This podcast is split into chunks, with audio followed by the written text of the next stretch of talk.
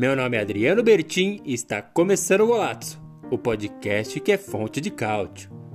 Você que gosta do futebol italiano e quer ficar por dentro de tudo, bem-vindo! Esse podcast é feito para você. Aqui vamos entregar sempre as melhores notícias, curiosidades e acontecimentos do campeonato italiano e da Azzurra. E aí, vamos nessa? Esse é o Golazzo, o podcast que é fonte de cálcio.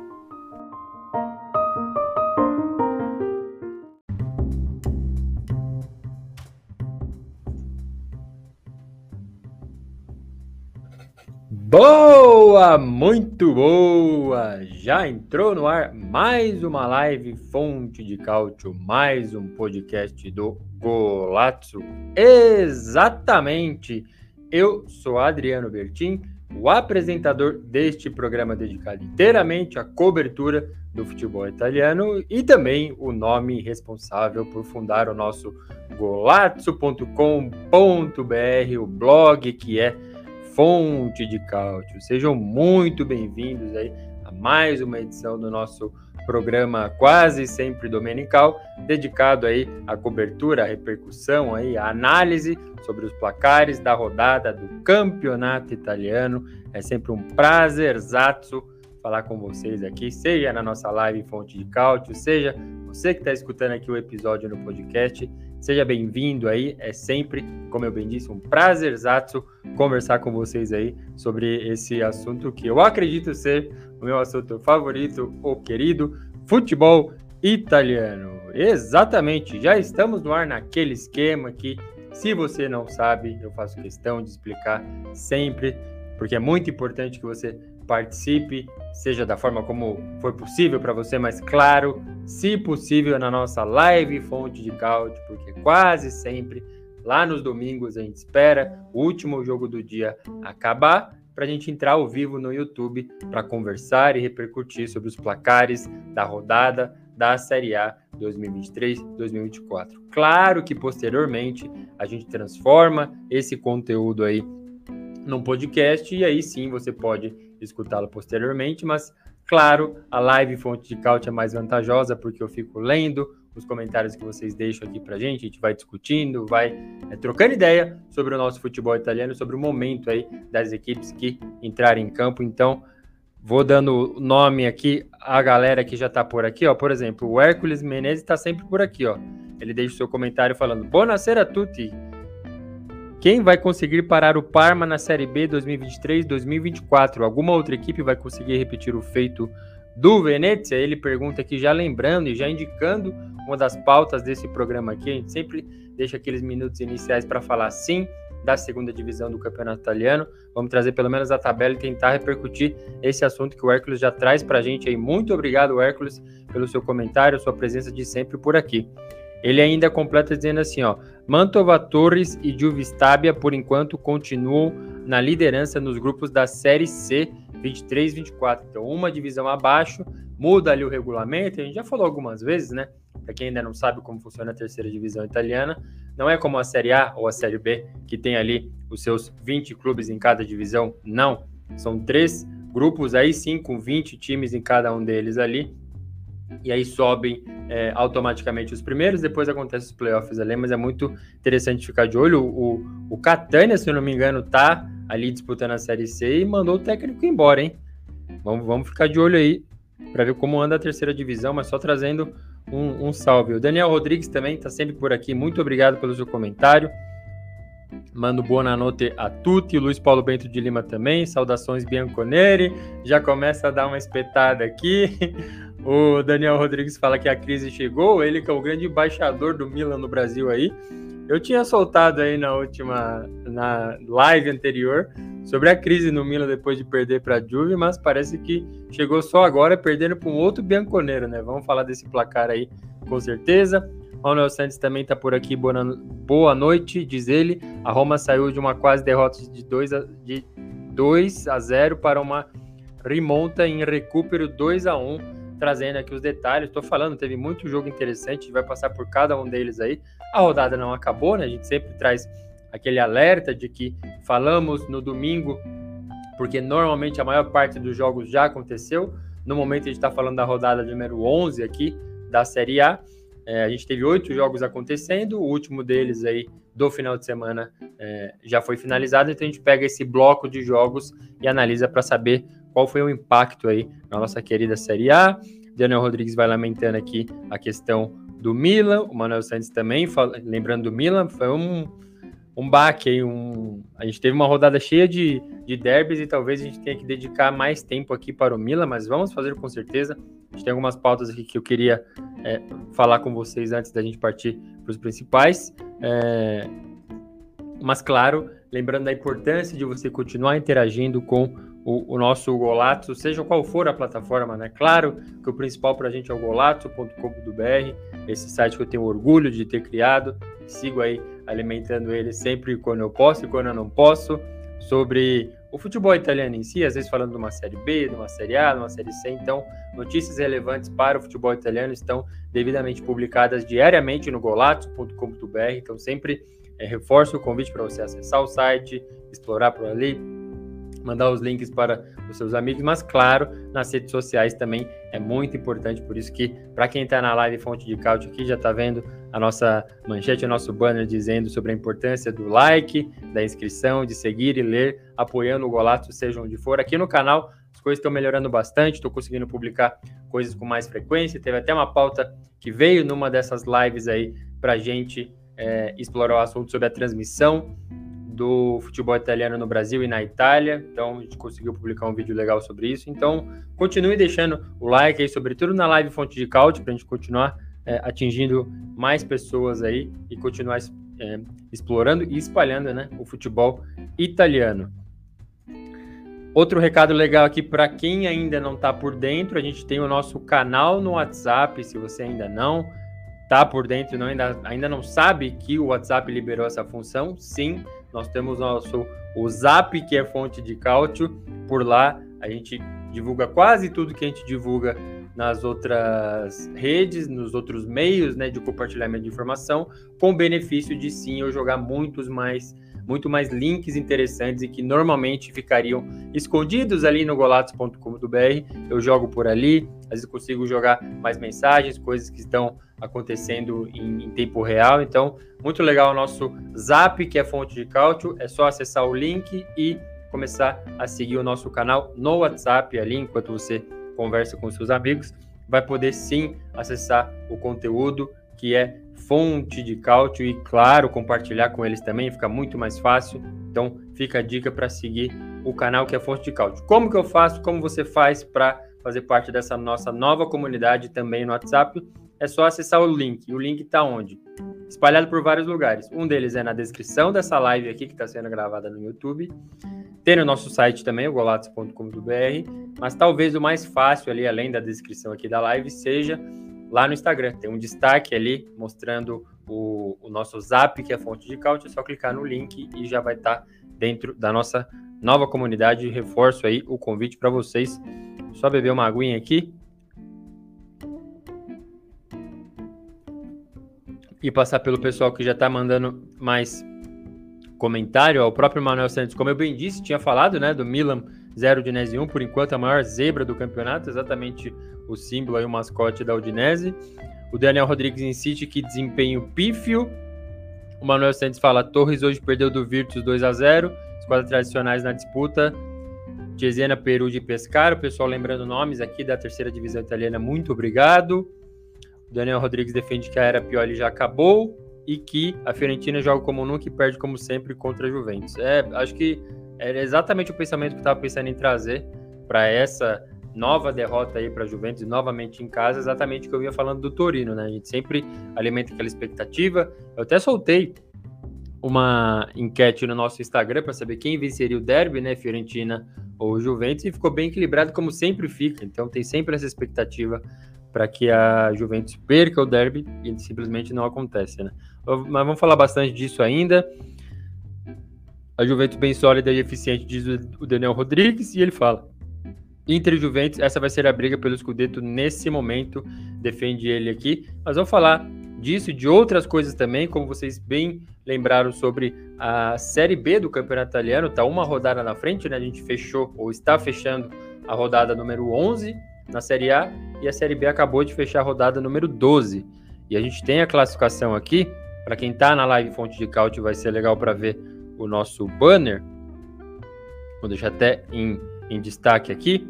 Tá mostrando lá o Parma, vou aumentar um pouco para mim, que ficou pequeno aqui, só um minutinho. Agora sim. Tá o Parma lá com seus 29 pontos, ainda ficou pequeno, deixa eu só ampliar aqui um pouco para mim. Mudando na tela, ó. Como bem dito pelo Hércules, o Parma está super líder ali, 29 pontos, 9 vitórias, 2 empates e só uma derrota até aqui. Lembrando qual que é o regulamento do acesso na Série B. Sobem três, os dois primeiros colocados de maneira automática e o terceiro por meio dos é, playoffs. Então, joga ali normalmente do terceiro até o oitavo, dependendo da diferença de pontos. Pode ser menos, pode ser do terceiro para o quarto, do terceiro até o quinto, enfim mas costuma acontecer do terceiro até o oitavo mesmo. Então, hoje estariam promovidos aí Parma e Venezia, o Parma super líder com 29 e o Venezia com 24. E aí participariam de um, de um playoff, vamos dizer assim. O Modena com seus 22 pontos, Catanzaro com 21, a surpresa que a gente bem lembra aí, porque está é, fazendo a sua estreia na Série B, acabou de subir da Série C e já está brigando pelo acesso.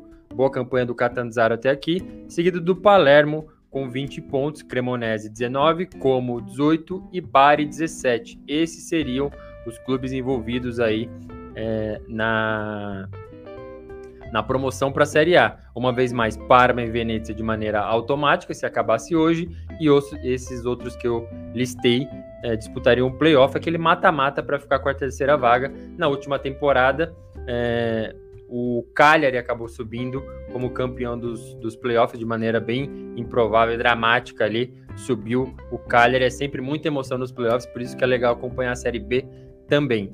E tem os playouts também, né? Então caem, sobem três, mas caem quatro. Três de maneira direta. Hoje cairiam é, Ferrari, Pissaló, Ternana e Spezia e brigariam nos playouts, ou seja, quem vencer fica, quem perder cai para a Série C. Sampdoria e Leco, sim, a Sampdoria segue mal, mas pelo menos nessa rodada venceu o meu querido Palermo, venceu em casa aí, deu respiro para o Pirlo e para o próprio clube, né? Lembrando, Sampdoria começou com menos dois pontos. E por quê? Porque foi uma zona total uh, o encerramento da temporada passada, né? Além de ser rebaixada de maneira precoce, ainda ficou envolvida aí em problemas financeiros e tal, correu o risco de ir à falência e nem se classificar para a Série B. Teve esse problema, então começou com pontuação negativa, tá com seus 10 pontos aí. Vamos ver, né? O Pirlo parece ter dado uma respirada legal. Vamos ver como se desenrola a Série B, mas faço questão sempre de trazer esses destaques aí para vocês, é, porque a segunda divisão é, é muito divertida, coisas importantes é, saem de lá e depois refletem na Série A. Uma delas faço sempre questão de lembrar a entrevista que eu fiz com o Carlos Augusto, ele estava no Monza na época que a gente conversou e hoje está aí disputando o Champions League, então campeonato bem divertido de se acompanhar, por isso trazemos essas atualizações aí. Vamos deixando o like, deixando seu comentário, mandando é, o link da live aqui para os seus amigos, vamos espalhar a live Fonte de Caute por aí. Vamos para mais uma rodada de comentários aqui, ó. O Daniel Rodrigues fala que o Parma merece voltar para a Série A. Ele ainda fala o Bari também, obviamente, por causa do estádio San Nicola. E a Sampdoria está passando aperto, diz o Daniel aqui, um belo resumo de como estão as coisas. O Luiz Paulo tinha falado aqui, ó. Será que o Buffon está arrependido de aposentar? Esse ano o Parma vai. Olha, sinceramente, claro, né? A gente não tem. Mesmo entrevistando o cara, talvez ele jamais soltaria assim o verdadeiro, verdadeiro sentimento dele. Mas ele tava, né, lá bem envelhecido mesmo. Acho que nenhum problema para ele em campo, não teve nenhum frango nem nada do tipo, mas claramente nessa volta ao Parma ele estava tentando resgatar, né, para ir para para Série A novamente. E se fosse para arriscar não sabendo de nada, não tendo informação nem nada do tipo assim, eu diria que sim, ele está arrependido, porque daria, daria para continuar, seja no banco ali, entrando numa Copa Itália, o Parma foi para as oitavas de final, é, derrubou o Leite no, no Via del Mare, que a gente já tá, já, já foi de uma mística para uma zica total. Mas eu diria que sim. Mas enfim, tomara que o, que o Parma volte aí para a Série A, um dos icônicos times italianos, especialmente naquela década de 90 ali, quem viu sabe bem como o bicho pegou e como foi positivo. Jorge Damasceno por aqui também. Boa noite, muito obrigado pelo seu comentário, está sempre aqui com a gente. Vamos deixando o like aí na live Fonte de Cálcio, que assim ela chega para mais gente. Mas avançando aqui na nossa pauta, tem uma coisa que eu tenho que, que explicar. Eu acho que quem está na live Fonte de Cálcio já está por dentro dessa situação, mas especialmente para o podcast, acho que é bom fazer a menção, né? O nosso banner aqui diz Toscana de joelhos, entre aspas o, minuto de silêncio no futebol italiano e a tragédia das chuvas. Para quem não sabe o que está acontecendo, de sexta para sábado, sobretudo na região da Toscana, onde fica a Toscana? Florença, é Pisa, Livorno, é tudo Toscana. Então, essa região aí, sobretudo essa região, foi afetada por chuvas assim que nenhum italiano está acostumado. Infelizmente, nós aqui do Brasil estamos bem acostumados, infelizmente estamos chegando naquele período ali, dezembro, janeiro, fevereiro, que o bicho pega aqui. E infelizmente as nossas autoridades simplesmente não resolvem o problema, e aí eu acho que por negligência mesmo. E as chuvas é, literalmente matam pessoas. Mesmo no Rio Grande do Sul, foi, foi numa época normal para eles, mas, por exemplo, eu estou em São Paulo, estou acostumado com São Paulo, Minas, ali, Rio de Janeiro, o bicho pega mesmo nesses meses que eu citei. No Rio Grande do Sul acontece nesses meses passados e foi é, devastador, assim. Foi uma tragédia colossal. E sim, beleza, aquecimento global, as chuvas são mais fortes e tudo mais, mas claramente é, coisas deveriam ser feitas para que o impacto fosse menor e claramente não é feito. Isso no Brasil. Na Itália é uma situação semelhante, mas assim, em escala muito menor. Porém, mesmo em escala menor, os caras sentem bastante lá. Então, assim, choveu para um caramba em Florença ou na Toscana em si. Mesmo os outros jogos, por exemplo, a gente viu Atalanta e Inter em Bergamo, que é uma outra região lá na Lombardia, mais para cima, choveu para caramba também. Em outros jogos a gente viu a mesma coisa. Mas, sobretudo na Toscana, choveu muito e aí gerou é, mortes. E aí tem aquela questão da escala que eu estou falando. A gente está acostumado com uma tragédia mais colossal para gente e vendo de longe talvez não pareça muito, mas é, eu estou utilizando o República, um dos sites que eu considero mais é, respeitados aí, trazendo notícias, e é bom que eles têm a, a, divisão de praças, né? Eles falam da região, por exemplo, tem o República Firenze, que é a República Florença, tem o República Campania, lá no sul. Então, esse de Florença trouxe, obviamente, reportes da Toscana, e é por lá que eu estou me guiando. A última vez que eu entrei no site deles, lá falava de sete pessoas mortas comparando com a nossa realidade aqui, até o tamanho do Brasil e o tamanho da, da cagada que os caras fazem no, no tratamento de chuvas é, em, em, dimensões, em volumes que a gente simplesmente não consegue lidar e tudo mais, não é comparável, mas para eles é muito significativo. Então, estou trazendo essa informação porque é por isso que está acontecendo o minuto de silêncio antes de cada partida é, no Campeonato Italiano. Tudo bem, sete mortes não é, é, um número tão volumoso, porém a notícia não para por aí. vou até abrir aqui porque o fato de ter caído esse tanto de chuva, estou lendo aqui o República agora, ó.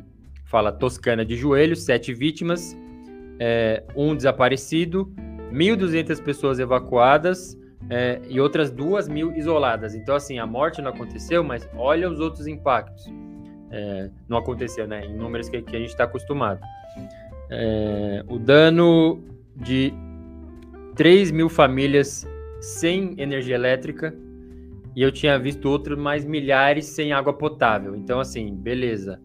O número de mortes não é aquela tragédia imensa e colossal nos padrões brasileiros, mas claramente foi um, uma coisa que impactou muito é, os cidadãos italianos em si, e, claro, por consequência, o futebol, e é por isso que esse um minuto de silêncio está sendo é, realizado antes das partidas.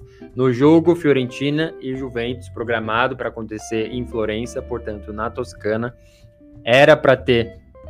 Não era para ter, mas a curva Fiesole, a principal organizada ali da Fiorentina, é, defendeu que o jogo não fosse realizado, então que ele fosse adiado, porque não, não há clima para isso. Outras entidades, acho que o governador da Toscana também falou algo semelhante, mas as entidades responsáveis pelo futebol italiano decidiram que não há motivos para que o jogo não aconteça. Nem, assim, falando dessa maneira, e foi dessa maneira que os jornais repercutiram, é bem duro, né? É bem difícil, assim, duas mil famílias isoladas, sem energia elétrica, sem água potável. Então, é duro, mas pensando só nessa nesse momento do futebol e claro, lendo a notícia, a gente não consegue ter plenamente, tem imagens aqui. Acho que eu tinha separado uma para quem está na live Fonte de Caute eu vou mostrar.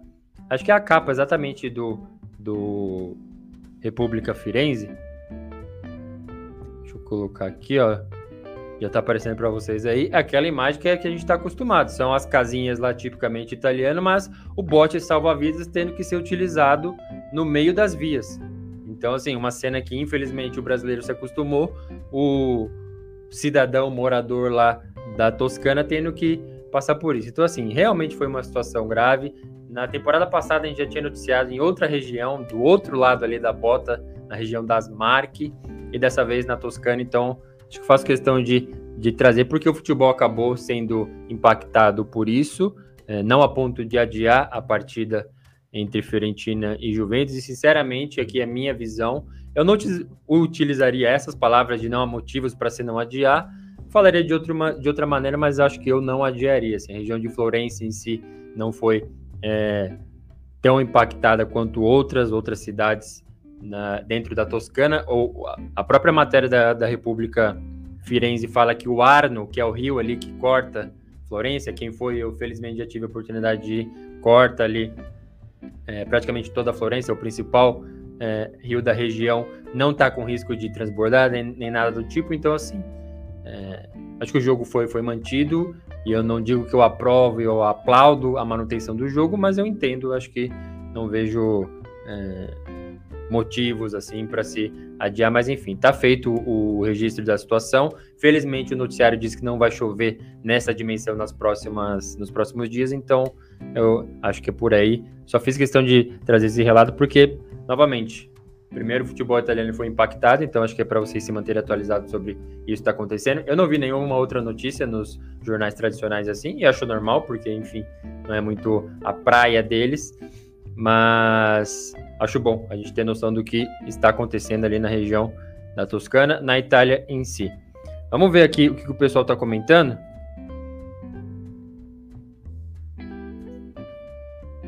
O Lânio mandando aqui, pô, gostei da camisa, hein, Bertinha? Essa daqui, ó. Para quem não tá vendo, né? Para quem tá no podcast, tô com a camisa viola, bem corajoso, vindo utilizar essa camisa depois de um papelato da Fiorentina perdeu para Juventus aí no derby, mas é, é atual. Eu acho que a, a camisa de viagem, porque é, obviamente não tem número, não tem nada, mas já tá com o escudo novo, o fornecedor esportiva também. Foi a minha irmã que trouxe para mim, estava em viagem lá pelas Europa e trouxe para mim uma dessa e uma do Palermo também, que eu achei sensacional. O Alexandre disse que o Bolonha venceu novamente. Vamos falar desse jogo já na sequência. Ele fala: se a Fiorentina não precisasse vender jogadores para a Juventus, teria Chiesa e Vlahovic no ataque. Sempre volta esse assunto, né? Os jogadores que a Juventus roubou da Fiorentina ao longo dos anos. O Alexandre fala: o clima mudou. Essas enchentes serão cada vez mais frequentes. Já passamos do ponto de retorno. A ganância dos homens tem consequências, pena que não é exclusiva para os causadores, diz aqui o Alexandre. Obrigado pelo seu comentário. E o Daniel Rodrigues fala: houve uma provocação do jornal Tuto Sport dizendo que o dinheiro que eles construíram o novo CT foi pelas vendas de seus jogadores para o clube rival.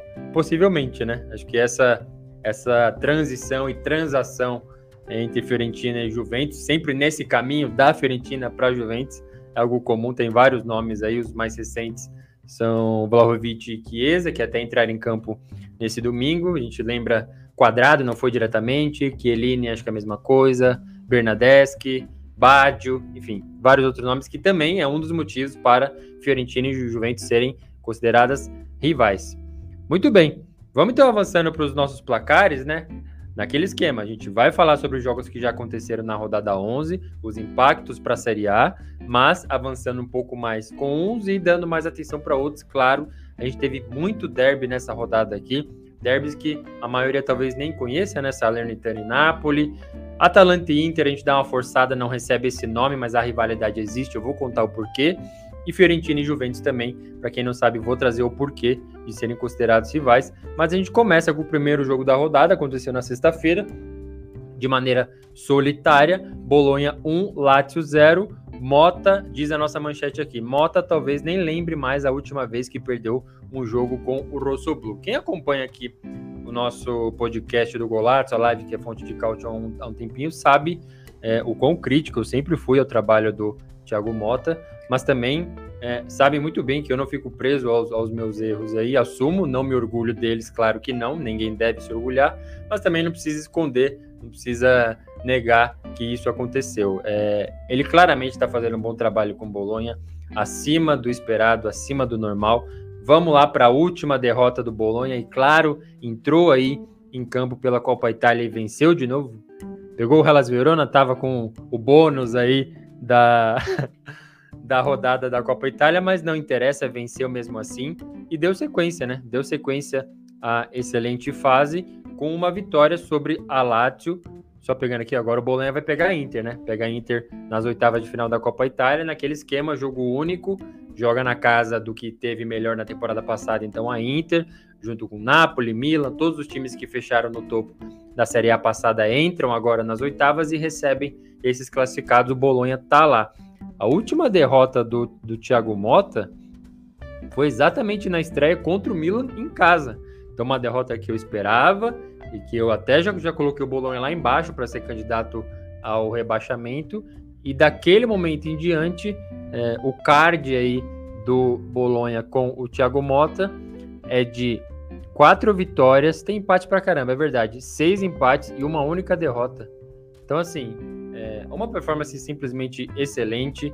Vitória agora contra a Lazio, empatou com o Sassuolo no derby, venceu o Frosinone, empatou com a Inter, fora de casa, 2 a 2 e venceu o Empoli 3 a 0 Então, assim, tem empate pra caramba? Tem, mas se, se você empatar com a Inter, que é o time que tá debulhando todo mundo aí, é, e colocar isso em destaque na sua campanha, eu acho que merece elogios, simplesmente é, elogios para o Thiago Mota. Eu coloquei o Bolonha sim como candidato a rebaixamento, mas está aí, já me provando errado. Nem vou esperar chegar é, no meio da, da temporada para assumir que realmente é, o trabalho é muito bem feito. Ainda que o Bolonha venha a cair ou fique próximo ali do rebaixamento, vai ter janela de inverno, pode perder um, um nome ou outro aí. Ainda que isso aconteça, eu é, sustento aqui o meu pedido público de desculpas, porque o trabalho realmente é muito bem feito, sobretudo com os nomes que ficaram, né? Perdeu o Arnautovic também, que era grande referência,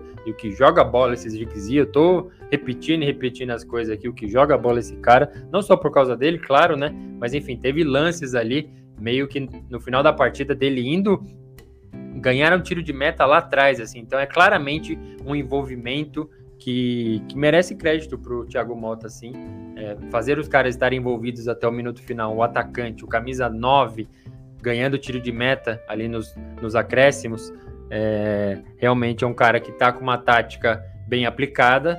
Não à toa perdeu só o primeiro jogo e não perdeu mais, mas ainda assim tem a questão do vestiário, né? Dos caras terem é, abraçado esse projeto. Então, rendo elogios aí.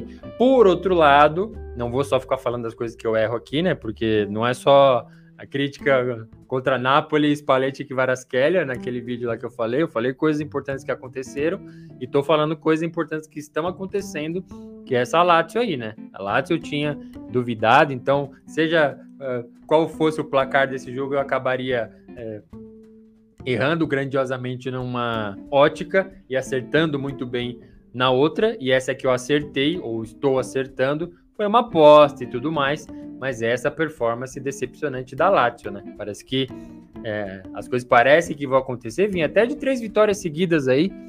Quer ver, ó? A Lazio tinha vencido depois que perdeu para o Milan. Tinha vencido a Atalanta por 3 a 2 o Sassuolo fora de casa por 2 a 0 naquele jogo decepcionante do Sassuolo. Aí vencia a Fiorentina em casa, gol do Immobile voltando né, de pênalti no último minuto. E aí agora perde para o Bolonha e para mim assim, esse é o normal da Lazio. Eu uma vez mais, foi num caráter de aposta e tudo mais, mas eu tinha colocado a Lazio nessa zona até inferior de Conference League para brigar. Felizmente para Bianca Celeste aí tá num grupo bem é, equilibrado, para dizer o mínimo, ali na Champions League, né? Perdeu do Feyenoord, mas segue bem. É, empatou com o Atlético de Madrid em casa com aquele gol do Provedel no último minuto, venceu o Celtic fora de maneira surpreendente. Enfim, agora começa o retorno e vamos ver se a Lazio se classifica. Eu duvido, sim, da Biancotti Celeste, é, tanto na Série A quanto na Champions League. Não sei, para mim, acho que esse time já tinha atingido um teto, aí vendeu o Milinkovic Savic para a Arábia, manteve um Sarri que eu até gosto dele, mas assim, não sei, parece que o time não, não vai render muito mais que isso, e agora tá nessa décima colocação aí, com seus 16 pontos, e viu o Bolonha é, chegar aos 18, atingindo essa zona de Conference League. É, mesmo rendendo elogios para o Bolonha, eu acho difícil se, se segurar ali. Eu bem disse que a Roma ia se recuperar, tá sofrendo mais do que eu imaginava, mas tá se, se recuperando, então acho que vai ser difícil para o Bolonha se manter numa zona de Europa, até porque só tem uma vaguinha para a Conference League. Se acontecesse, seria maravilhoso, a mesma coisa que eu falei do Torino na temporada passada. Mas enfim, elogios é, e mais elogios aí para o Bolonha, para o Thiago Mota, porque o trabalho realmente está tá muito, muito bem feito mesmo. Vamos beber uma água aqui enquanto vocês mandam os comentários.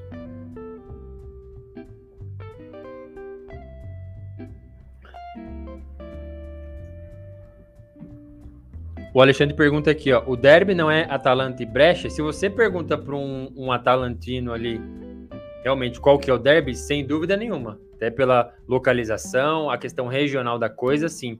Eu só estou chamando de derby, e eu já até lembrei aqui na, no início da live que é uma liberdade poética chamar esse jogo de derby. Acho que Salernitana e Nápoles, sim. Fiorentina e Juventus, sim. Esse Atalanta e Inter não, mas tem uma rivalidade muito quente entre as torcidas ali, então por isso que usei a liberdade poética, mas sim, o derby principal é Atalanta, para Atalanta é Atalanta e Brecha, apesar que com o Napoli o bicho pega também, viu? Mas tá correto sim. O Daniel Rodrigues fala aqui, ó, o Bolonha tá bem demais, o Hércules fala: após o gol Rossoblu, mais uma vez ocorreu uma chuva de finalizações péssimas. Ambas equipes precisam treinar mais chutes a gol. O que vocês estão achando dessa novela imóvel aí? Tanto que ele voltou, fez gol de pênalti contra a Fiorentina e foi muito celebrado ali. Fica a mulher dele postando story, o irmão dele também. É, óbvio, a torcida ama muito ele, mas assim, será que o Sarri está muito errado de deixar ele no banco? Teve as lesões, teve até a questão do carro que ele bateu num trem lá na. Trem não, um, um bonde na Itália, enfim. O que vocês acham dessa questão imóvel aí que tá meio incômodo para o Sarri, incômodo para ele, incômodo para Ládio, e enfim, o resultado não vem ficar pior para todo mundo, né? O Daniel fala aqui, a situação ruim da Lazio não me surpreende, é oscilante mesmo. O Alexandre fala, Bolonha dificilmente passará da Inter, mas ok. Aqui ele tá falando da Copa Itália. O legal seria conseguir uma vaga na Conference ou Europa League. Seria demais mesmo. Acho que Fiorentina roubou essa vaga, né? A Roma já, já pegou da outra vez, a Juventus seria representante, mas seria muito legal ver um time diferente, assim, né? Até campeão italiano, como Bolonha é, como Torino é, o Genoa. Então, algum time diferente, assim, italiano, disputando uma competição na Europa. O Daniel Rodrigues ainda fala que o Ferguson e o Zirkzee são os destaques. O Lânio fala: essas 11 primeiras rodadas foram marcadas por muita troca de pontos entre os 10 primeiros colocados. E nesses confrontos, só Inter e Juventus seguem invictas, o que mostra a tendência da classificação. Verdade, tá uma bela reprodução. Nas minhas apostas lá antes da temporada começar, a janela ainda estava rolando eu falei essa besteira aí do Bolonha, mas eu falei que para mim título era Napoli e Inter. Mais a Inter até do que o Napoli. O Napoli eu só coloquei por ser atual campeão. Atual campeão a gente sempre coloca de novo porque é uma aposta fácil, mas também obrigatória, né? Lânio fala, reforçando o comentário anterior. Ele manda mais um aqui, ó. Inter 5 vitórias e um empate. Juventus 3 vitórias, 2 empates. Milan 3 vitórias, 1 empate. Duas derrotas. Napoli, 2 empates e duas derrotas. Atalanta, uma vitória, um empate, três derrotas. Bolonha, uma vitória, quatro empates e uma derrota. Roma, um empate, duas derrotas. Fiorentina, duas vitórias e três derrotas. Monza, dois empates, três, de... três derrotas. E Lazio, três vitórias, um empate, três derrotas. Ele trazendo aqui os, os detalhes aprofundados do porquê a classificação está como está, envolvendo os do topo ali. Muito obrigado pelo seu comentário. O Daniel Rodrigues fala que o Felipe Anderson é o melhor jogador da Lazio. O Carlos Aureliano Penido por aqui, muito obrigado. Ele manda um boa noite, Golatos e amigos. Muito obrigado pelo seu comentário, a sua presença aqui na live Fonte de Cálcio. O Hércules fala no primeiro tempo a Lazio atacou mais. O Bolonha cai em Firenze, diz o Manuel Santos aqui. É até a próxima rodada? Eu não tô de olho ainda, mas isso é derby, tá? É chamado Derby della Penino. Não tem muita rivalidade agora, mas tem esse nome aí. Deixa eu até ver aqui, ó. Rodada número 12. Fiorentino e Bolonha. De novo em Florença, no Artemio Frank, Derby della Penina, mais um derby para Fiorentina aí em sequência. Muito legal, muito obrigado pela lembrança, Emanuel. O Alexandre fala: Tiro Imóvel tem 33 anos. O auge físico do jogador é dos 26 aos 30. Lembrando que ele não sabe driblar. Isso aí é uma boa, mano. Bem verdade. E o Bruno Pirlo fala aqui, ó. A Juve do Alegre vem brigando lá em cima, mesmo jogando futebol pragmático, vem sendo competitivo e difícil de ser batido na Série A. Isso aqui eu falei também antes de partir. Eu falei, o, o time que, se não tivesse perdido os pontos, estaria na Champions League, não tô nem entrando no mérito se mereceu ou não mereceu perder. Até achei, acho que mereceu, mas aquele time feio, que toma pau do Empoli, que todo mundo odeia, que a torcida não gosta do Alegre, ia pra Champions League, aí você põe esse time para jogar de novo, sem competições na Europa, que era exatamente o que estava prejudicando a Juventus, eu, eu já estava prevendo a Juventus em, em zona de, de Champions aí. Se eu não me engano, até podem assistir o vídeo depois, o que eu tinha falado era é, Inter, Napoli, Atalanta e Juventus. E o Milan, claro, tentando brigar na, nessa vaga de, de Champions, mas o, o G4 para mim teria sido esse. Mas é isso aí. A gente vai avançando aqui, tem muita coisa para a gente falar sobretudo dos derbys, a gente fala do, do primeiro de, é, logo agora. Deixa eu só beber água aqui. Muito importante você vai deixando o seu like, deixando o seu comentário aí na live Fonte de Cálcio, mandando para os seus amigos, fazendo a live alcançar mais gente, porque a gente vai falar agora de Salernitana versus Napoli. Então, Salernitana perdeu no estádio Areque por 2 a 0 É um derby, né? Um derby da região da, da Campania ali, do sul da Itália, a gente tem o Leite também, mas enfim, acabam sendo os grandes representantes aí. E a nossa manchete diz um derby extremamente desequilibrado, mas que foi roubado, foi, claro. Liberdade poética aqui para trazer um, um uma manchete bem é, caça-clique aqui, bem clickbait, porque muita gente reclamou, nem tanto assim, da Salernitana eu vi o Inzaghi, né, o Pipo Inzaghi é o treinador do time Granata agora, falando, porra, impedimento de um metro o cara não marca. E eu vi depois o lance, e eu convido você a dizer o que, que você achou. Se você não viu, veja depois. O lance que originou ali o primeiro gol do Napoli, a origem estava impedido sim. Eu não sei porque o VAR não marcou, porque que. Enfim, é, eu não sei se eu não vi o lance por completo por todos os, uh, os pontos de visão possíveis, mas estava impedimento claro, assim. Agora, o jogo foi extremamente desequilibrado. O gol foi até cedo, né? Deixa eu ver em que momento saiu aqui esse gol do Napoli. Foi o Raspadori que marcou, né? Foi aos 13 minutos. Mas aos 10 minutos já tava uma cara ali que, assim, seria de fato um massacre esperado ou inesperado do Napoli. E beleza, não dê esse gol para uh, o time do, do Garcia. Faria diferença, sinceramente? Essa especulação eu nem gosto de fazer, porque o futebol é extremamente imprevisível. Não dá para a gente é, remover uma variável e falar, beleza, se eu tiro isso aqui, o final da equação seria a mesma coisa. Não dá, mas assim, foi um derby muito desequilibrado. Já estava com essa expectativa, porque o Napoli é o Napoli e a Salernitana está ainda pior do que, ela, do que foi a Salernitana. O Inzaghi, felizmente, pegou uma Sampdoria pela frente aí na Copa Itália e conseguiu vencer, né? Meteu um 4 a 0 aí no time do Pirlo, mas se não vencer aquela Sampdoria também, pelo amor de Deus. Mas o Salernitana tá brava a situação assim, beleza, não muda o fato de que o primeiro gol foi irregular na minha perspectiva, mas não mudaria nada.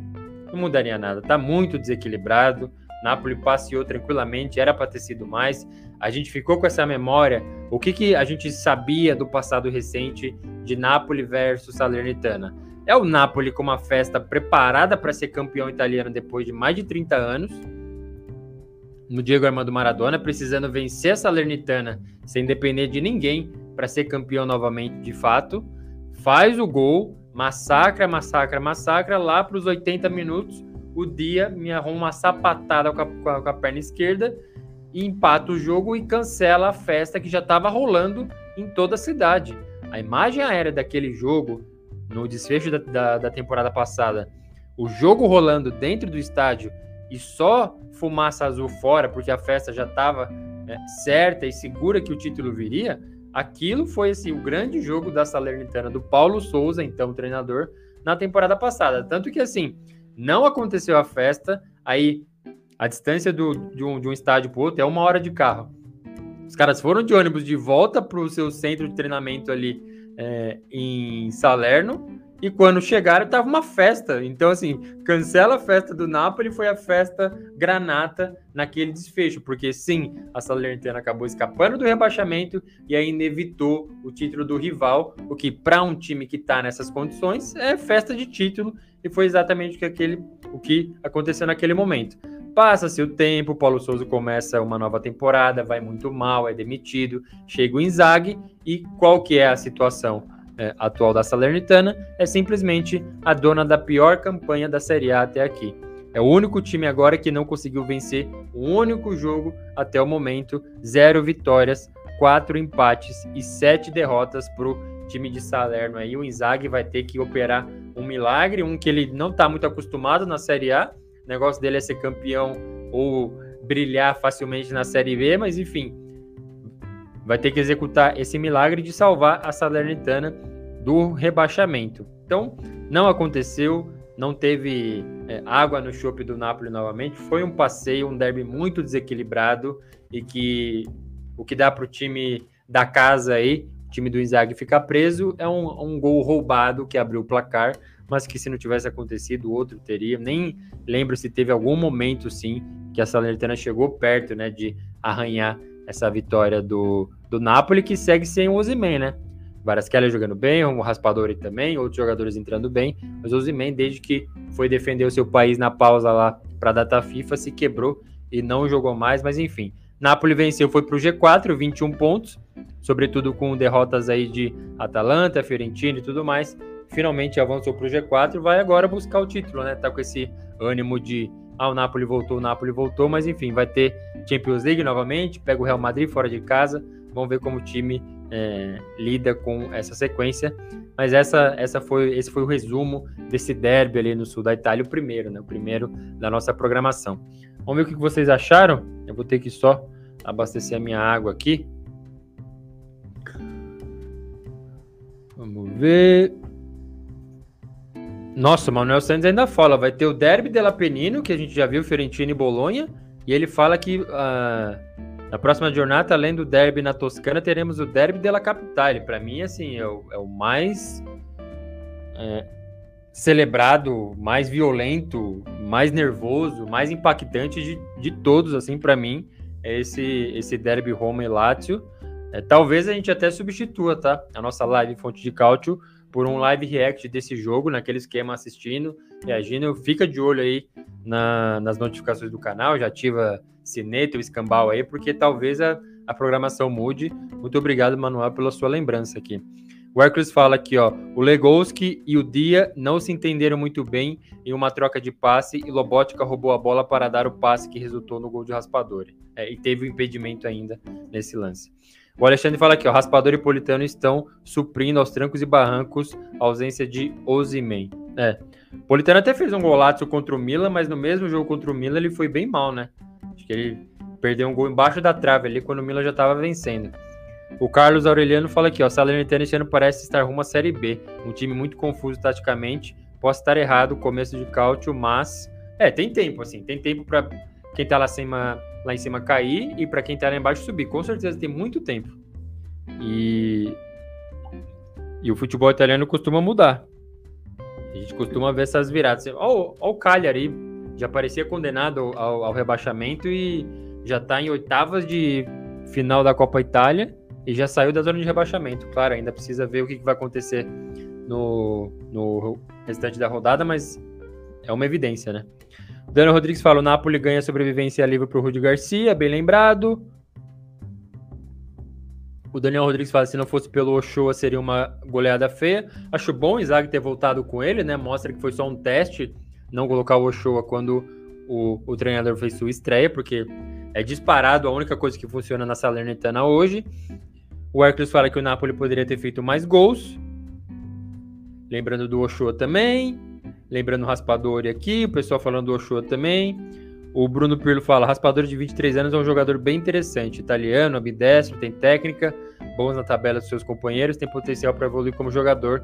Já veste a 10 da Azzurra.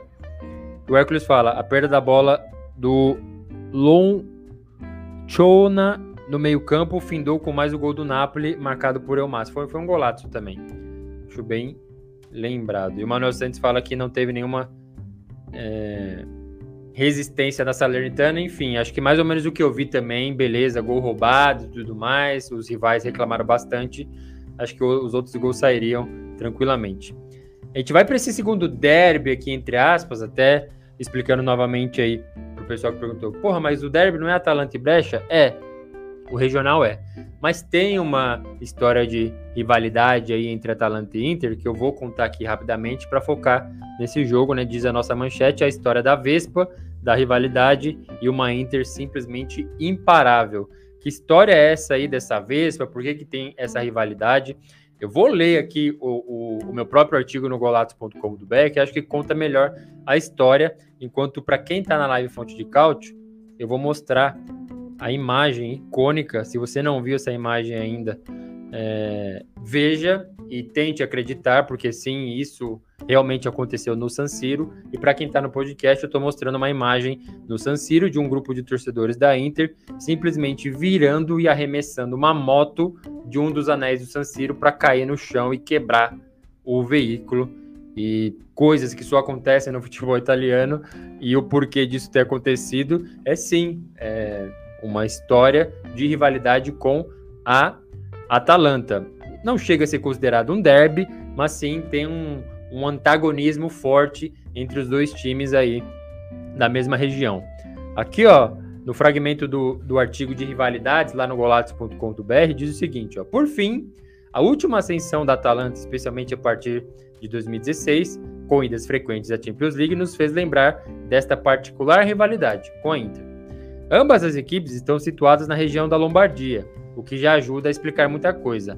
A Dea está em Bergamo e os Nerazzurri em Milão, 50 minutos de carro. Eu já fiz esse trajeto, tá? Eu morei em, em, em Dublin, na Irlanda, durante um ano, e eu fui viajar para Milão, só que o voo mais barato que se, se opera lá na, na Europa pela Ryanair é realmente muito barato para os padrões deles, só que eles te deixam no aeroporto longe do local que você vai. Então você vai para uma capital, o aeroporto é, que o, o voo é deslocado não é aquele da capital, é um que fica distante, você pega um ônibus e vai. Eu fiz esse, esse voo, saí de Dublin para Bergamo, lá peguei um ônibus e fui até Milão. É menos até de, cinco, de 50 minutos, acho que meia hora você chega, então é bem próximo dali. Continuando. É permitido dizer que tudo começou e se manteve quente graças às brigas de torcedores desde os anos 70. O ápice acabou acontecendo em 2001, com uma imagem icônica no San Siro de uma moto ou lambreta sendo arremessada do alto das arquibancadas. Tem um artigo do Bergamo News que explica bem o caso. Nos anos 70, o início da história, no início da história, torcedores da Atalanta chegaram a cercar e ameaçar o ônibus que levava os jogadores da Inter. O ato acabou repercutindo nos anos seguintes e atingindo um novo momento marcante quando os apoiadores da DEA roubaram uma faixa de uma organizada Nerazzurra. Isso costuma acontecer até hoje. Até em Champions League, times de outros países ostentam objetos roubados de outras torcidas, normalmente uma faixa, uma bandeira e coisa assim. Então, teve esse episódio e tudo isso escreveu o capítulo da moto no San Siro, porque a imagem chocante representa a vingança dos fãs da Inter que roubaram a moto dos rivais e arremessaram do alto de uns anéis do estádio. Então essa é a história dessa imagem aqui para quem está na live fonte de cálcio, tá vendo aqui os caras simplesmente roubaram uma das motos da torcida rival, levaram para dentro do estádio, não sei como, subiram até num dos anéis do San Siro e jogaram a moto lá de cima só para mostrar a, a vingança é, contra os caras que tinham roubado é, uma bandeira, uma faixa lá da Inter, enfim. É, coisas do nosso querido Caute, mas só para explicar por que, que eu trato como derby, ou pelo menos um jogo minimamente quente, e foi assim, né? Talvez tenha sido é, o melhor jogo da rodada aí, não sei se a gente teve um, um com mais em entretenimento, deixa eu já tirar essa imagem aqui dos caras jogando uma moto em cima da arquibancada, mas enfim, bem icônico, um dos grandes momentos aí, não muito virtuoso, mas um dos momentos históricos do futebol italiano. Então, nesse ritmo, nessa atmosfera, a Inter foi jogar contra a Atalanta fora de casa e foi a Inter que a gente já está acostumado a ver, a Inter que perdeu apenas um jogo na Série A, a Inter que está indo bem na Champions League novamente, a Inter que eu insisto em dizer que troca um jogador por outro e as coisas fluem naturalmente. É... Para mim foi pênalti, acho que muita gente reclamou do lance do pênalti que o Tcharanoglu bateu e abriu o placar. Para mim foi pênalti sim, as coisas fluindo naturalmente. Tanto que assim, o risco que a Inter correu de fato foi na cagada do, do Di Marco, né? Tentou driblar ali, voltou para trás, tentou é, provocar uma falta em si ali, se jogou. Acho que o Lukman roubou a bola, rolou pro Escamaca, bateu. Ali já estava 2 a 0 mas enfim, fez o 2 a 1 Então, se teve algum risco, aconteceu é, diante desse vacilo. O que eu estou querendo dizer é: a Inter sofre quando ela mesmo erra, e não porque tem um adversário muito, muito superior. Mas tirando o jogo contra a Real Sociedade e, óbvio, a derrota para o Sassuolo em casa, foi, foi contra o Sassuolo que perdeu, né? Não teve outro, outro momento, assim, mesmo em jogos aparentemente difíceis, a Inter é, praticamente passeou. E nesse derby, entre aspas, contra a Atalanta, a coisa aconteceu novamente, mesmo debaixo de muita chuva, de ambiente hostil, a casa do adversário, as coisas flu, é, fluíram bem, até quando parecia que ia dar uma esquentada ali com esse 2 a 1 Acho que o Tolói acabou sendo expulso do lado da Atalanta e aí facilitou ainda mais. É o momento que o Inzaghi põe o banco para rodar, tira tiro de marco, entra Carlos Augusto. Nem sei se o Carlos Augusto entrou, mas é o que ele normalmente faz. Entre os caras, entre o Alex Sanches e tudo mais, e as coisas fluem. Para é, adicionar ainda mais do mesmo, o Lautaro fez um golaço e voltou a fazer um, um baita de um gol. Vamos lá para a classificação dos artilheiros, ó. 12 gols para o Lautaro Martinez, ele tem simplesmente o dobro dos caras que aparecem na sequência. Giroud com 6, Lukaku com 6, Osimhen com 6, e aí vem só Berardi com 5, Colpani com 5, Nico Gonzalez com 5, enfim. É, claro, né, porque ele pegou a Salernitana e fez 4 gols, mas ainda assim é um cara extremamente identificado com o, a Inter, extremamente identificado com o futebol italiano, sabe os atalhos do futebol italiano, e aqui eu vou me arriscar fazer uma crítica é, ao Lautaro Martinez. Eu acho que ele não renderia a mesma coisa numa liga mais difícil. Eu não sei se o Lautaro seria o mesmo numa Bundesliga, jogando pelo Bayern ou pelo Borussia, por exemplo. Na Premier League, eu não sei se isso aconteceria. Num Barcelona, que já flertou com ele também. É, eu acho que eu, aqui eu pego só uma oportunidade para não ficar só jogando é, adjetivos na Inter e decretar o campeão italiano desde já. Não é grande favorita, os números estão dizendo isso, o jeito que vence também diz, mas sobre o Lautaro em si, é, é aquela tese que eu faço. Pegue esse cara que brilha muito no campeonato italiano, é o Immobile que faz os 36 gols, é o Lukaku que dá o título para a Inter e tudo mais, coloque ele num nível internacional que exija mais, e aí sim a gente vai saber se a coisa flui, se não flui. O Immobile a gente viu que não fluiu, o Lukaku a gente viu que a coisa não funciona também, e o Lautaro deixou uma imagem muito ruim é, para quem só ouviu pela Argentina, sobretudo na Copa do Mundo, né? E contra o City na final da Champions também teve gol perdido por ele, a gente bate no Lukaku, mas ele deixou também a desejar. Então, só para fazer um balanço aqui nessa análise da Inter, eu, eu acho que sim Lautaro é sensacional, que continue na Inter pro resto da vida dele.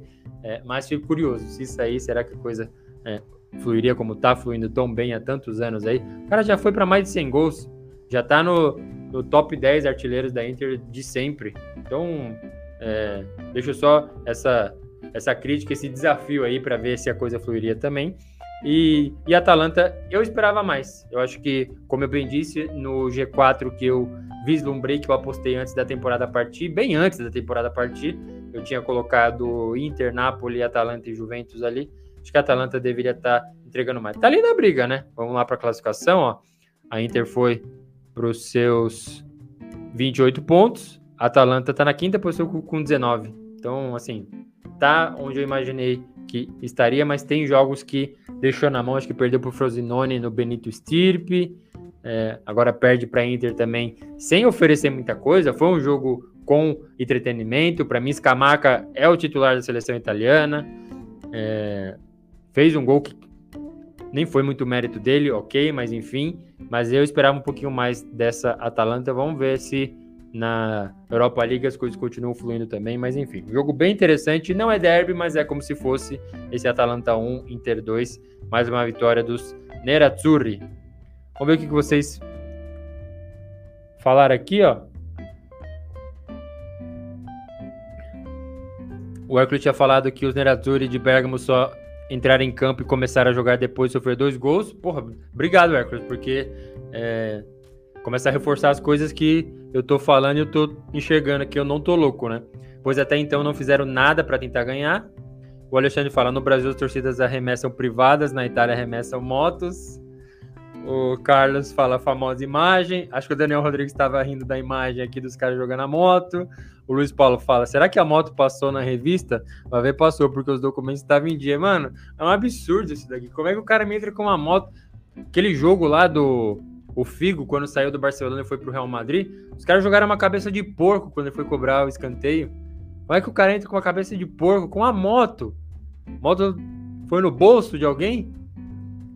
É, nossa, é muita história italiana da coisa, né? O Daniel Rodrigues fala que a Inter tem o melhor time e venceu um dificílimo jogo contra uma Atalanta que estava sem ser vazado e sem perder. É mesmo, né? Vamos ver aqui o, o retrospecto. Na Atalanta tinha perdido para Lazio, ó. Empatou com a Juventus, perdeu para Lazio, aí venceu o Genoa, venceu o Empoli e agora perdeu. É, ah, em casa. Ele lembra que em casa a situação estava melhor. O Scamaca voltou fazendo gols e o Carlos Aureliano fala aqui, ó, o Lukaku deve estar gostando de morar em Roma, vem reencontrando o futebol. E por fim o Alexandre fala, Scamaca foi bem no Sassuolo justamente quando jogava com Raspadori e o Berardi, depois não foi o mesmo. Na Premier League não foi bem também. Eu gostava dele no, no Genoa, não sei se vocês vão lembrar, mas ele fez uma dupla com o Shomurodov. O Shomurodov foi muito bem também, tanto que foi... É, o Scamaca voltou de empréstimo para o Sassuolo, que, que ele já pertencia, e o Shomurodov foi contratado pela Roma, mas ali não funcionou, né? Mas vamos lá, vamos seguindo. Tem outro jogo bem importante aí, talvez o mais importante, né? Que foi esse Milan 0, Udinese 1. A nossa manchete diz aqui, ó, a primeira vitória do Zebretti e o combo Pioli mais pseudo reforços. Essa aqui vai ser difícil de explicar, né? A gente começa pelo pelo Udinese, que era assim um time condenado aí ao rebaixamento, mas que agora começa a sua busca pela salvação, exatamente vencendo pela primeira vez, né? A gente tinha o Udinese e Salernitano, os únicos clubes que não venceram nenhum jogo. Agora o Udinese ostenta aí uma vitória, sete empates e três derrotas. É por isso que já está fora da zona de rebaixamento. Olha, o Udinese não, não perdeu nenhum jogo nos últimos cinco. não tinha vencido nenhum ainda na Série A toda. Aí venceu, mas vinha de empate com o Genoa, empate com o Empoli, com o Lecce, com o Monza e fez o primeiro triunfo aí no San Siro diante do Milan. Vitória muito importante. O Dinese que é, foi eliminada na Copa Itália, né? Trocou de treinador, mandou o Sotil embora, o Tioff voltou, o cara que era o treinador antes do Sotil, aí vem o Sotil, aí manda embora, volta o Tioff, enfim, aquele ciclo que a gente está acostumado já no campeonato italiano. E, e aí assumiu, né? Difícil, Vitória não vem, vai para a Copa Itália com chance de eliminar o Cagliari, que estava numa situação parecida ali, perde em casa para o Cagliari, aí vai para o Milan pronto para perder, né? Então é, é, um jogo no San Siro, Milan colocando 70 mil torcedores a cada jogo ali, uma, uma das melhores médias de, de público na Série A, e simplesmente vence com um gol de pênalti, derruba o Milan e instaura aí uma crise. Será que está em crise no Milan? Eu sinceramente não sei dizer. Vi ali posts, aqueles posts caça-clique falando de queda do, do Pioli. Eu duvido que ele seja mandado embora. Assim, os resultados são bem ruins no sentido de é, performance, óbvio, mas de impacto também, né? Foi humilhado pelo Milan. Eu tive o prazer ou desprazer aí para o torcedor do Milan de reagir ao vivo a esse jogo. Então eu estava ali assistindo e narrando e reagindo a essa goleada sofrida é, para Inter na Série A e aí as coisas não acontecem. O time foi incapaz de marcar um gol na Champions League, então obviamente não não venceu nenhum até aqui. Tá no grupo da morte, então corre muito risco de será que o Milan não deveria trocar o seu objetivo na temporada e brigar por uma vaga na Europa League pela Champions League, ou seja, ficar na terceira colocação? Que talvez isso nem aconteça. Vou me, me permitir buscar lá também, porque assim, é um cenário global, né? Pegou o PSG e tomou um pau na França, agora vai ter o retorno pegando o PSG em casa, o Dortmund em casa e o Newcastle fora. Vamos lá para Champions, que já é semana de Champions, né? Vai pegar o PSG agora no próprio San Siro. Se não vencer esse jogo, meu amigo, tá lascado, ó. A gente vai ver o grupo aqui. Tá PSG com 6 pontos, Dortmund com 4, Newcastle com 4 e Milan com 2. Tá muito, assim, em condições matemáticas de classificar, e classificar em primeiro ainda. Vence todos os jogos aí, classifica em primeiro, mas assim, primeiro precisa fazer um gol. Não fez nenhum ainda. Então, assim, será que é exagero falar em crise juntando esse cenário de Champions e Campeonato Italiano? Um time que até foi bem contra o Napoli, mas não conseguiu segurar a vitória de 2 a 0 fora de casa. E aí perde para o Udinese completamente em crise, perdeu do Cagliari em casa e aí foi vencer a primeira agora no alto da rodada número 11. Então, falando de performance desse Milan, é, eu acho que não é exagero quem fala em crise. Eu vou dar uma segurada, mas não, não acho exagero. Se eu vejo um post falando de Milan em crise, eu não sou o cara que vai comentar, ô, oh, peraí, veja bem, não, não tenho argumentos para isso, até porque eu volto a falar aqui, seguindo a nossa manchete da questão do, do Pioli. É, se eu falo assim, acho que começa a soar meio que uma, uma passada de, de pano para o Pioli, porque se eu falo do Sarri de ter atingido um teto e que o elenco que ele tem é o máximo que vai entregar, por que, que eu não posso falar a mesma coisa do, do Pioli, sendo que as evidências é, saltam aos olhos rodada atrás de rodada? É, o Milan é um time que sofre. E sofreu mesmo quando venceu o campeonato italiano. Mesmo quando chegou em final de. É, final de Copa Itália, não. Foi lá disputar Supercopa da Itália com a Inter tomou 3 a 0 Aí tomou 5 agora na, nas rodadas iniciais da Série A. Então, assim, o. A Juventus joga feio. É, é triste de ver a Juventus jogar. Os torcedores não gostam do Alegre e tudo mais. Mas assim, a gente não vê isso acontecer. E para mim, o Milan tem muito mais capacidade, não muito mais capacidade, porque agora eu começo a contestar exatamente esses caras que formam o Milan hoje. Rafael Leão, beleza, Giroud, beleza, Manhã, maravilha e tudo mais. Só que assim, não é sempre que o que o Giroud vai salvar com aquele gol de cabeça, né? Como fez contra o Napoli e até quase fez contra o Dinese. Rafael Leão eu falei, beleza, porque é um cara muito bom e tem que ficar no Milan pro resto da vida dele, pro bem do Milan. Mas não tá jogando. A jogada monstra dele ali e tudo mais, assim, nem o cruzamento pra acertar o cara que vai errar o gol e ele ficar puto, nem isso tá acontecendo mais. Então, assim, passa por essas coisas também e eu chego finalmente na questão dos pseudo-reforços. Acho que se, se o time sofre e sofre, para mim costuma ser culpa do treinador e junta essa crítica que eu venho fazendo ao Lazio de acho que o teto chegou, então talvez para o Pioli tenha chegado também. E eu não acho que o Milan vá mandar ele embora, só se alguma coisa acontecer assim contra uma Inter, alguma coisa, sabe, outra goleada monstruosa aí, o time começar a ficar fora de zona de Europa League e tudo mais, aí acho que o bicho começa a pegar, mas não acho que ele, que ele vai ser mandado embora, mas essa é a minha crítica ao treinador do Milan. E aos caras que, beleza, vamos mandar o Maldini embora? Vamos. Mas você vai contratar os caras desse jeito? Sério mesmo? Acho que o Okafor, ele salvou o, o Milan contra a Roma, eu acho, no Estádio Olímpico, se eu não me engano. Mas assim, é constrangedor o que esses caras não estão fazendo pelo Milan, sabe? É um conjunto de decisões erradas. Por que, que esses caras treinam a semana inteira? Por que, que eles ganham um dinheiro que nenhum de nós aqui que estamos nessa live de cálcio é, ganha e talvez nunca vai ganhar nessa proporção? Por quê? No, no momento de tomar uma decisão, os caras têm que tomar decisões que nós não tomaríamos que eu com a bola no pé ali, eu ia chutar lá para lá na moto no San Siro. E o cara profissional não toma a melhor decisão contra o Dinese. E assim, eu tô usando o exemplo do Okafor porque para mim ele foi um dos piores em campo, mas tem vários outros nomes nesse Milan que não dá para entender, bicho. Não dá para entender como que esse cara acabou contratado pelo Milan. Nossa, celebraram o Júnior Messias ter ido embora, o Salemakers também. Mas ficou pior sem eles. É assim, nos faz implorar, caso fôssemos torcedor do Milan, para contratar o Albert Gudmundsson lá do Jena, sabe? Giroud, Rafael Leão e Gudmundsson. E vamos ver se a coisa funciona. Porque o restante, aí vai Jovic, vai todo mundo, pelo amor de Deus, é pseudo reforço, a coisa não vai, meu. Não vai. E aí junta, sabe, o Pioli com essa coisa que, mesmo nesse Milan campeão, a gente viu isso acontecendo. A gente viu o Milan sofrendo. Viu. Viu com o Giroud bem, com o Ibrahimovic bem, com o Rafael Leão bem, com o Tonali, com o Brahim Dias, todo mundo jogando bem, o Milan sofria.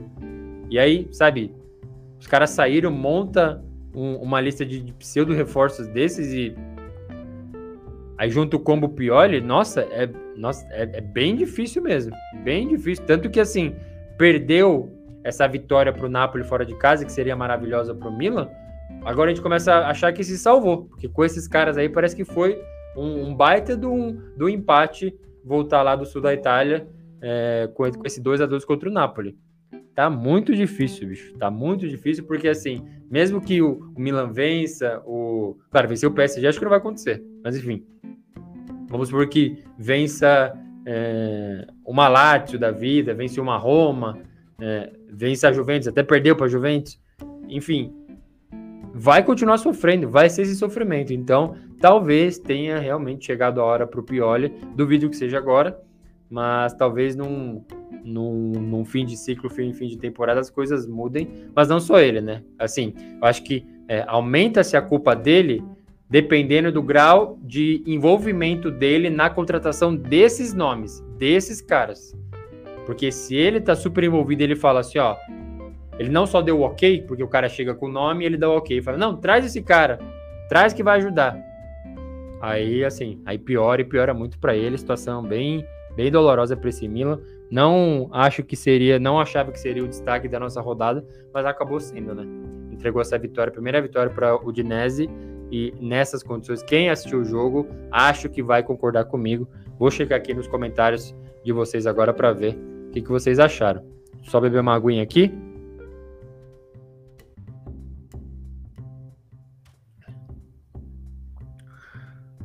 Pessoal mandou bastante coisa. O Hércules falou que Milan Udinese foi o resultado mais surpreendente da rodada. O Daniel falou que o Udinese estava um tempão sem ganhar no cálcio e com dificuldade de fazer gols. Na história recente sempre tem complicado jogos contra o Milan. Eu acho que no, no primeiro jogo da temporada passada, o Milan teve que virar um 4 a 2 alguma coisa assim. A gente teve gol do Rodrigo Becão com 3 minutos de jogo, alguma coisa assim. Acho que foi, foi na outra ou na anterior, na que o Milan estava vindo do título. Acho que teve isso contra o Udinese no San Siro. O Alexandre fala: A Udinese tem seis jogadores lesionados, incluindo o Delofeu. Será uma briga até o fim para escapar. Bela lembrança. O Daniel fala: o time saiu vaiado depois do jogo, como há muito tempo não acontecia. O Hércules fala que o mascote do time de Udine apareceu na rodada 11, exatamente a zebra. O RS Sports fala: boa noite, muito feliz com a minha Inter de Milão, já o Milan fiasco. O Luiz Paulo fala: Milan viu a camisa preta e branca e sentiu. Hoje estou clubista, merece, né? Porque Milan perdeu também para um outro bianconeiro, no caso a Juventus, no próprio San Siro e também por 1 a 0 Daí o comentário do Luiz Paulo. O Alexandre fala: não acho o Pioli um técnico à altura do Milan e nem todos os jogadores que estão lá também. É, eu acho que, da mesma forma como eu sinto que ninguém gosta do Alegre na Juventus, no Milan começa a pegar essa crítica ao Pioli, sim. O RS Sports fala: goleiro Silvestre tem carreira, carreira bonita na Udinese, cortou o cabelo, né? Ele tava com cabelão, fez uns dread e agora cortou o cabelo. O Daniel Rodrigues fala: a tática do Pioli é previsível. A bola na esquerda para o Leão, o cruzamento na área para o Giroud tentar marcar o gol de cabeça. Exatamente, mas assim, acho que o Rafael Leão, claramente, ele tá cansado de, sabe, rolar essa bola pro meio não, não acontece nada. Tanto que teve um lance, tinha dois caras, assim, em condições dele tocar para trás e fazer, e ele bateu pro gol. E eu nem acho que ele tá tão errado nesses lances, viu? O Jorge Damasceno fala: o Milan tem um time diferente toda temporada, os jogadores não têm entrosamento. E o Marcello apareceu aqui. Ele fala: não poderia ficar sem dar um alô ao ilustre tifose da Viola, fornecedor de mercadorias e freguês assíduo da Vecchia. Que enquete é essa? O clubista ao extremo, hein? Surpreendente foi a derrota do Milan. Muito obrigado, Marcelo. Para quem não conhece, é o grande representante da torcida da Juventus no Brasil aí. E eu fiz questão de vir aqui vestido de Fiorentina, mesmo perdendo em dia de derby. O Daniel Rodrigues fala que o Leão foi muito aquém. A percepção é que os jogadores do Milan querem derrubar o Pioli. Esse jogo contra o PSG em casa vai ser um Deus nos acuda, viu? Ele fala que os jogadores não são ruins. O Pioli não faz jogadores atingir o potencial. Eu acho que tem jogador ruim sim, sabe? Eu acho que essa, essas contratações aí. Não sei não, bicho. Não, não concordo nessa parte que os jogadores não são ruins. Claro, o, o esqueleto defina, definitivamente não é ruim. A zaga eu acho ok, as duas pontas, Theo Hernandes, é, Calabria, Rafael Leão, Giroud, enfim, esses caras não, não acho ruim, não, mas o, o entorno ali realmente foi montado de um jeito que, assim, é o que eu falei, nem gostava do Salemakers e do Júnior Messias eu até achava ok.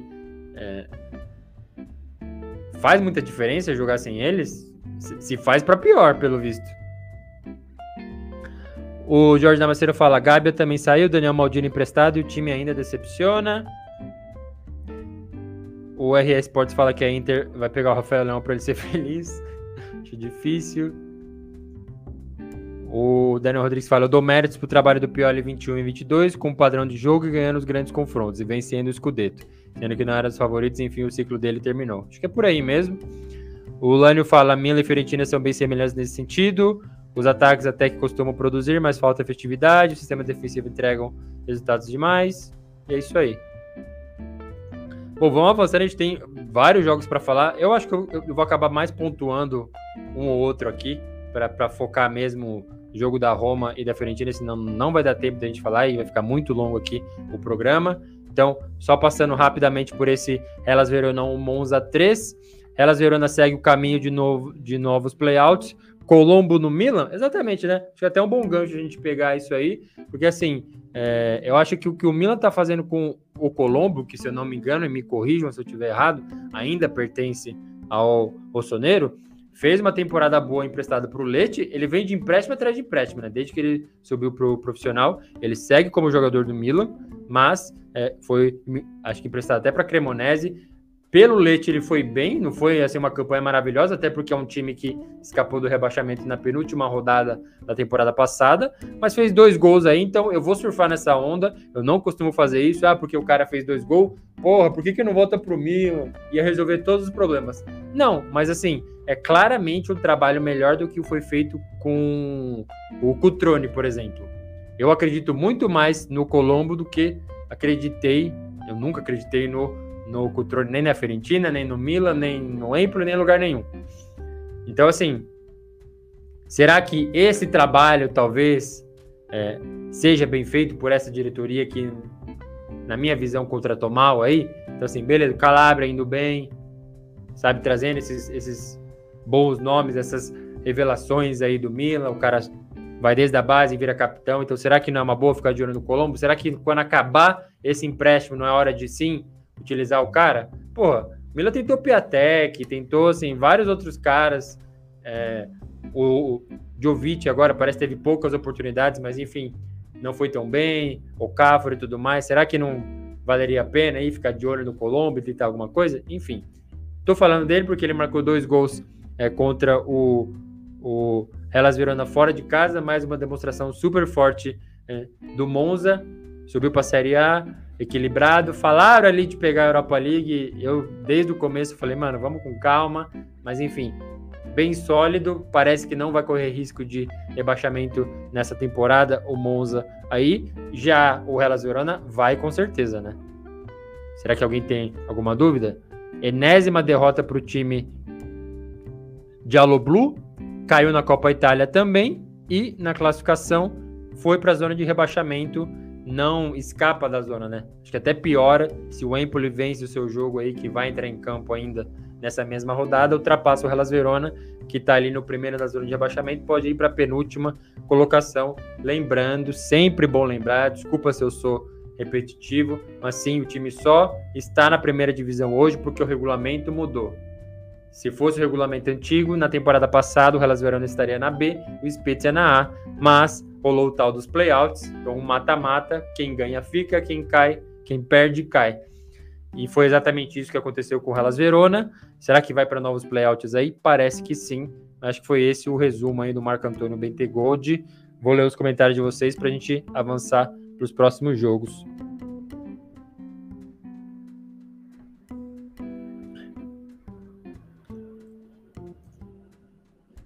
Uh, o Carlos pergunta aqui, ó, como faz para adquirir produto do Golazzo grátis? A gente tá organizando as coisas, não é fácil.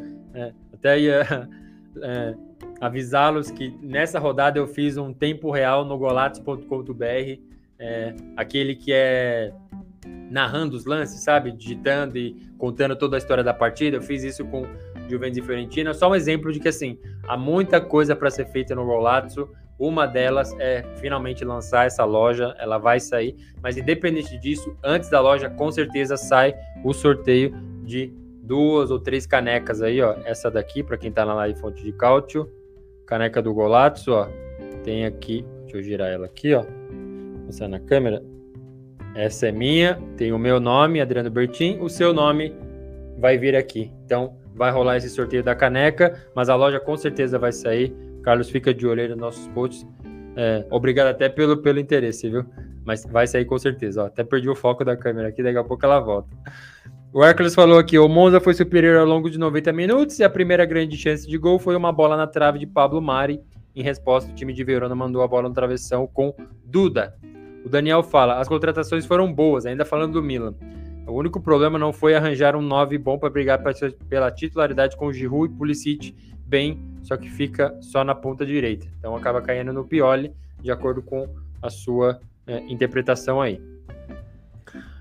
O Hércules celebrando o Colpani aqui, poderia ter marcado o gol mais bonito do jogo, verdade, né? Ele, ele carregou bem ali após driblar Teratiano e o goleiro Montipó, mas acabou mandando a bola para fora. Depois ele deu assistência pro, pro Colombo, né? Dano Rodrigues fala aqui, o Colombo não quis ficar porque quer ser titular. Então vai viver de empréstimo mesmo, mas quem sabe na próxima temporada, né? O George Damasceno fala aqui, ó, o Cutrone mostrou qualidade. O que deu errado? Ele mostrou qualidade? Eu não vi, sinceramente. Para mim, assim, sempre foi um, um brigador ali, mas que, assim, pro Milan era demais, pra Fiorentina era demais e até pro Empoli pareceu ser demais, né? Eu não vi, assim, eu vi um cara empenhado, um cara assim, ó, eu é, vou dar a minha alma dentro de campo. É obrigação do cara titular, assim, do cara profissional, mas ok, mas eu não vi essa qualidade não, viu? Não à toa, foi lá para a Série B. O, o Manuel Santos fala aqui, o primeiro gol do Monza, o goleiro caiu de Maduro. E o Marcelo fala aqui, ó, 2023 de puro sofrimento, Amit. Não sei o que tá pior, Série A ou Brasileirão. É, na hora de falar do seu Corinthians, né? Vamos falar do meu Palmeiras aí, para quem não sabe, eu sou torcedor do Palmeiras, agora já sabe. Vamos falar de como estão as coisas aí? Vou deixar esse papo uma outra live. Porque tem outro jogo para a gente falar bem rapidamente aí. Foi esse Cagliari 2 a 1 contra o Genoa no derby Rosso Blue, aqui não é, não é derby, esse jogo não é derby, mas é só dois times são identificados aí com as cores é, vermelho e azul. A confiança volta à Sardenha após Copa Itália. Então o Cagliari, aquele time massacrado ali por muitos, rodada atrás de rodada, não vencia um jogo nem a pau. Aí venceu o Frosinone naquele jogo épico na rodada passada, saiu perdendo de 3 a 0 em casa e virou para 4 a 3 e dessa vez fez é, o Genoa a sua vítima também na Ilha da Sardenha e já saiu da zona de rebaixamento com nove pontos. Nesse intervalo, ainda foi para a Copa Itália e ele eliminou a Udinese fora de casa e avançou para as oitavas de final. Nas oitavas, o Cagliari vai pegar, só lembrar aqui, o Milan no San Siro, doido para aprontar, jogo único. Então, quem vencer vai, quem perder está eliminado. E o Genoa também, né? Virou para cima do, da Reggiana, do Alessandro Nesta. E vai pegar a Lazio também no, no Estádio Olímpico. Quem vencer avança, quem perder cai. Só trazendo contexto aí, porque sim, já são três vitórias seguidas para o Cagliari, tomando as duas competições. E foi um jogo, aquela beleza que, que a gente estava esperando, né? Uma briga de, de foice, quase nenhuma qualidade ali envolvida. O, o Dilardino está decidido a jogar nesse estilo Ancelotti 2005 aí e vai dessa maneira, seja qual for o adversário. Good Monster, para variar, fez gol novamente, né? Meu Deus do céu, foi um golaço mais feio do mundo esse gol que ele marcou. Cagliari abriu o placar, beleza. Beleza, mandei até um beleza aqui, trazendo o sufixo do nosso golaço. Chove uma bola na área, chove, entre aspas. Assim, a bola foi quase rasteira, foi na altura do joelho. O zagueiro do Cagliari foi dar de cabeça, com a bola na altura do joelho.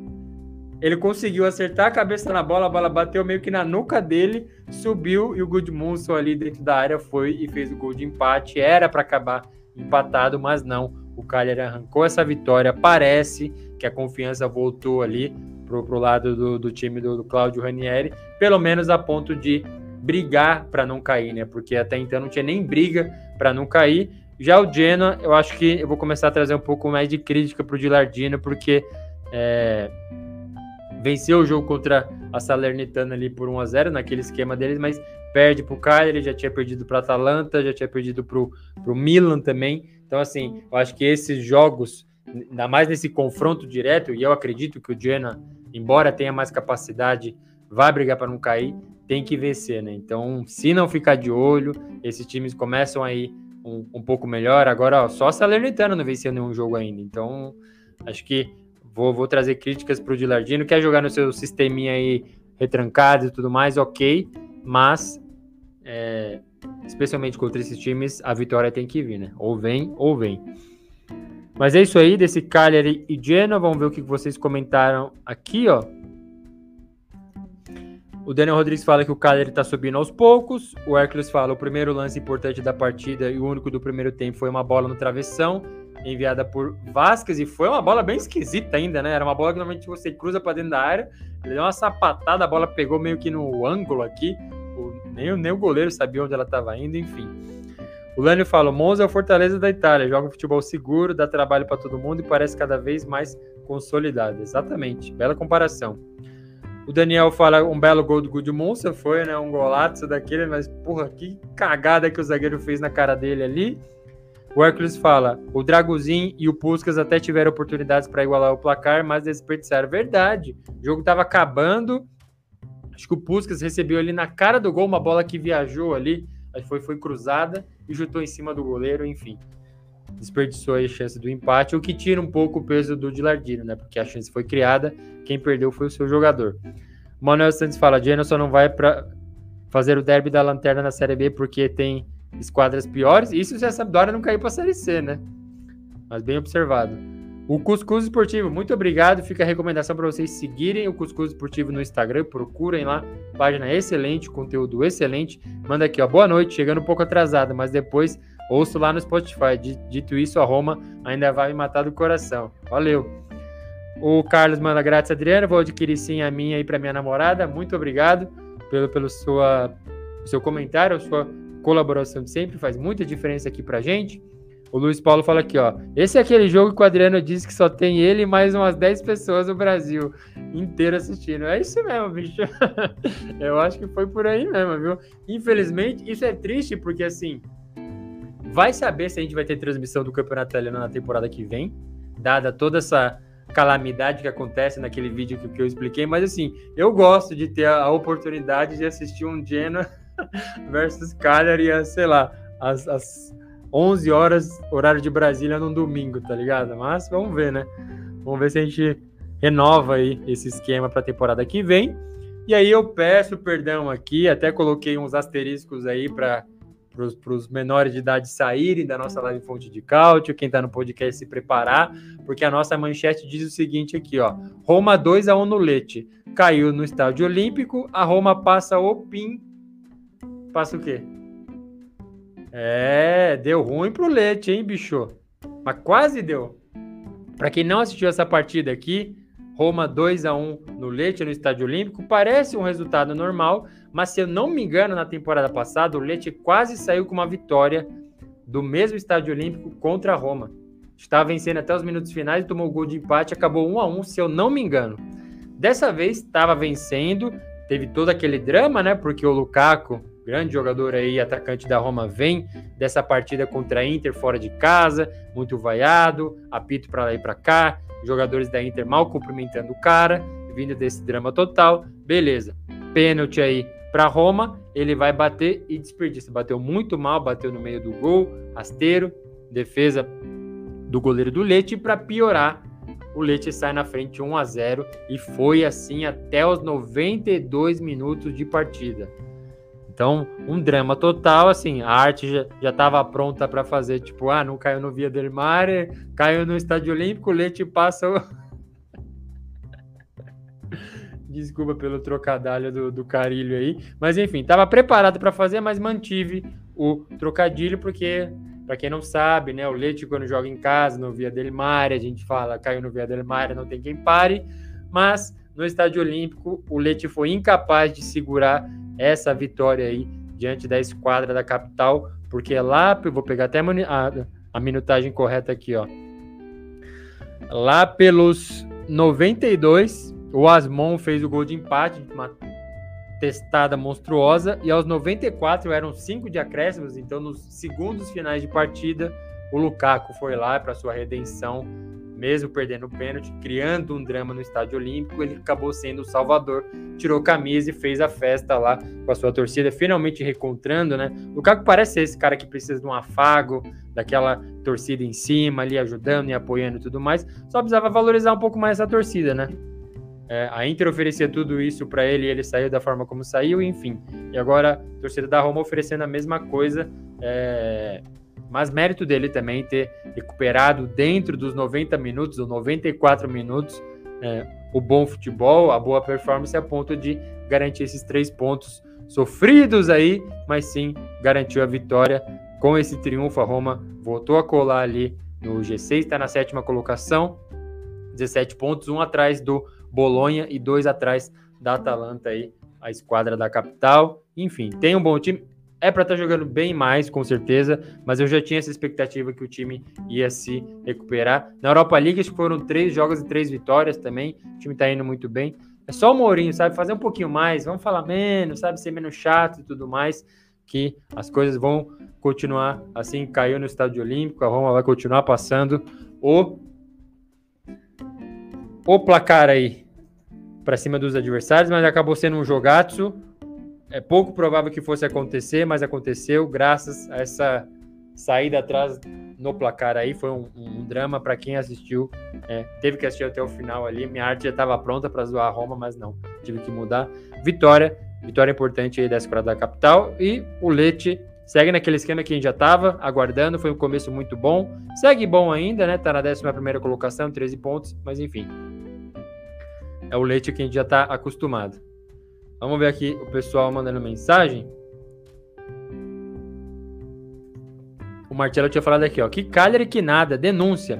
Foi prometido que nessa temporada um certo repórter internacional estaria mais presente. O que acontece com o Chinelato aqui? Para quem não sabe, a gente tem o nosso André Moreira, o repórter internacional enviado lá no Canadá. Nas minhas duas últimas férias eu fui para o Canadá, estive lá com ele e ele ia participar dessa live aqui, mas ele está e mudança de casa lá no Canadá novamente, mas agora as coisas já se estabilizaram. Ele falou: se não nessa daqui, na próxima ele está garantido que volta aí para participar da nossa live Fonte de Cálcio, o repórter internacional, o André Moreira. Muito obrigado pela lembrança aí, Marcelo. Ele vai gostar muito. Manuel Santos fala Força Roma. O Daniel Rodrigues fala: o Leite ganhando o jogo de 1 a 0 teve chance de matar o confronto e não fez. Aí já sabe, os deuses do futebol punem. Tem isso também, né? O Leite está jogando bem. Então, assim, por mais que não tenha vencido, e aí fica. Deixa eu ver até o, o, o retrospecto aqui, ó. Já vai para mais de cinco jogos sem vencer, mas está jogando bem. Então, alguém tinha me, me questionado sobre a mística do Via del Mare. Eu acho que é mantida, porque, por exemplo, é um time que agride, cria mais situações de gol do que o próprio Genoa e outros times semelhantes ali é, nesse mesmo setor da tabela do campeonato italiano. Então, eu acho que ainda assim, o Daversa é outro cara que eu tô quase já pedindo desculpa por ter sentenciado seu rebaixamento antes da hora, porque assim, o trabalho tá bom mesmo essa derrota aí e tudo mais, eu acho que o time tá se impondo mesmo fora do Via del Mare, né? O Hércules fala aqui, ó, prefiro assistir Empoli contra Salernitana do que Manchester United contra City, ou qualquer outro clássico inglês, alemão, espanhol. Mas o Hércules é suspeito, né? É o, é o grande embaixador aqui do futebol italiano, mas eu tô contigo. O Luiz Paulo Bento Lima fala aqui, ó. Dá para postar o podcast com essa manchete? eu não falei, hein? Eu deixei ali com o asterisco e tal. Cada um pensa, pensa o que bem entender. O Daniel fala, o Lukaku quando faz aquele pivô já era para o marcador, vai com bola e tudo para dentro do gol, realmente nem o, o Basque Monstro, né, conseguiu segurar o Lukaku. O Manuel Santos fala, é, prefiro qualquer Carrarese versus Pescara do que Real Madrid e Barcelona. Os caras estão bem aqui, hein? Belos exemplos. O Hercules fala, na penalidade de Lukaku, a cobrança do belga não foi boa, todavia o goleiro tem seus méritos. Exatamente. O Marcelo fala: Lukaku é atacante de lampejos, ruindade pura. O Luiz Paulo fala: já dá para postar o podcast no X-Vídeo com essa manchete? Verdade, né? Boa. E o Banda aqui, segundo o Hércules, não só deu o passe para o gol, como também deu um bom drible em Mantini. E o Carlos Aureliano fala aqui, ó, a bela torcida curva sud. Falando aqui dos Bianconeri, e por fim o Hércules fala: o que falar desse Antônio Galo? É uma bomba de ruim. Já tem um tempo que acompanha, uh, acompanha suas atrapalhadas. O pessoal denunciando bastante aqui, hein? E outra, foi outro derby, né? Poderia ter chamado derby dos Giallorossi aí, já que é a rodada dos, dos derbys, poderia ter falado, mas derby, derby mesmo, foi esse Fiorentina 0, Juventus 1 no Artemio Frank. A nossa manchete aqui diz: Vé que a senhora faz o jogo perfeito e leva o derby de novo, porque assim, é, é a mesma história. Eu tava passando um paninho para minha Fiorentina aí, é um time que eu tenho mais simpatia do que os outros. Eu não consigo dizer que eu sou um torcedor, porque acho que o torcedor da Fiorentina jamais teria uma camisa da Juventus, eu tenho e pretendo ter mais. É, de outros rivais também, mas é o time que eu tenho mais simpatia, o que eu acompanho há mais tempo, o que durante uma fase ruim na minha vida me ajudou a, a, a superar esses momentos assim, assistindo a Fiorentina, assistindo a Fiorentina com o Luca Toni, era muito prazeroso, então é um time que eu tenho mais carinho e mais simpatia com certeza, mas já passou da hora de falar que sim, quando vai pegar a Juventus vai perder, da mesma forma como eu falei do, do Torino, acho que o ânimo já passou de sim, ah, beleza, vamos lá, mais um derby della mole, agora o Torino vai conseguir vencer. Não, não vai conseguir vencer, e a Fiorentina a mesma coisa, acho que a mesma crítica que eu coloco aí para cima do Sarri e do Pioli, eu começo a colocar no senhor italiano também, treinador, treinador da Fiorentina, é, por ser o time que eu acompanho mais, tanto em Conference League, em Copa Itália, vai ter Supercopa da Itália também, Série A. Eu acho que é muito pouco que um time é, com esses caras aí, não são craques, mas dava para produzir muito, muito mais, muito mais. A gente que acompanhou a trajetória da Fiorentina até a final da Conference League e perdeu para o West Ham, e vendo a trajetória atual também na Conference, a gente viu que é um time assim que é sempre no sufoco, é, vai fazer o gol no bate-rebate, vai chover uma bola na área e, sobretudo, é, contra essa Juventus, que para mim novamente fez a partida perfeita. Eu acho que fazia muito tempo que eu não acompanhava uma partida com tanto detalhe. E por quê? Porque sim, lá no golatos.com.br eu fiz o tempo real. Então, é, digitando os lances e, e contando por meio de um, de um artigo lance a lance o que estava acontecendo. Então, eu prestei muito mais atenção assim. E a partida que a Juventus fez foi assim, excelente, perfeita, feia do jeito que o Alegre gosta, mas excelente, não teve assim quase nenhuma chance da Fiorentina fazer alguma coisa e quando fez o Chesney estava lá também, é, Rugani muito bem, o Gatti muito bem, o Bremer muito bem. Assim, os caras foram muito bem nas suas funções ali, caras que eu critico constantemente, mas que para essa partida foram excelentes. O que ajudou a Juventus aí tão bem assim? Primeiro, esse sistema deles aí, desses três zagueiros lá atrás, e o, e o Kostic, que é o cara que deu assistência para o gol, ser o cara que está marcando lá atrás também ajudando o, o McKennie ali atrás também a marcar, enfim. Aquele esquema perfeito, mas assim, o jeito que a Fiorentina tentou fazer algo só ajudou, ajudou muito os caras, assim. É o time que vai no Bumba Meu Boi. Tem caras bons, tem caras habilidosos, os argentinos ali, o Speed Gonzalez, o Beltran, o Nizola não tá indo tão bem assim, mas o Kwame, aí entra o Icone, enfim. Sotil depois e tudo bem. Beleza, Bonaventura saiu do banco, entrou bem também, mas o que que eles entraram e o que que eles faziam? É, vai tocando bola, tenta de algum jeito ir nas extremidades e chove a bola para dentro tentando rezar por alguma coisa. É um bate-rebate, o juiz vai dar um pênalti e, e assim, contra a Juventus, contra essa Juventus que se postou dessa maneira, foi simplesmente inútil. Teve uma bola só que o Nizola venceu de cabeça e cabeceou para fora. E assim, quando não tentava cruzar, era alguém que vinha de frente e batia pro gol de fora da área. Do contrário, nada, nada. Essa Fiorentina não, não produz nada. E, e, por que preocupa? Porque assim, beleza. A Juventus é um time que eu já tava achando que realmente iria brigar ali por, por um G4. E no derby contra a Fiorentina, a coisa fica ainda mais complicada. Mas a Fiorentina faz isso contra times fracos. Os gols que fez contra o não foi o Ferenc Varas, foi, foi o outro time lá. Nem sei pronunciar o time na conferência venceu de 6 a 0 Foi tudo assim.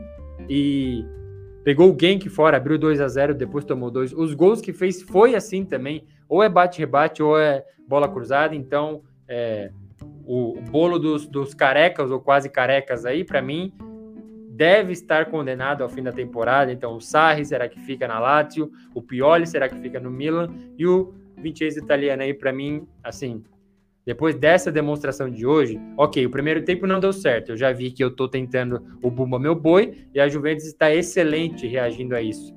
Vamos tentar uma coisa diferente? Põe o Bonaventura, põe o Nizola no lugar do Beltrán, mas fez a mesma coisa, a mesmíssima coisa. Então, é bem complicado aí uma vitória da Juventus muito, muito merecida. Voa aí para a segunda colocação agora e a Fiorentina vai ficando para trás, né? Acho que chegaram até a falar em título, eu nunca falei isso mas brigar por uma coisa acima de Conference League, talvez a Conference nem role, né?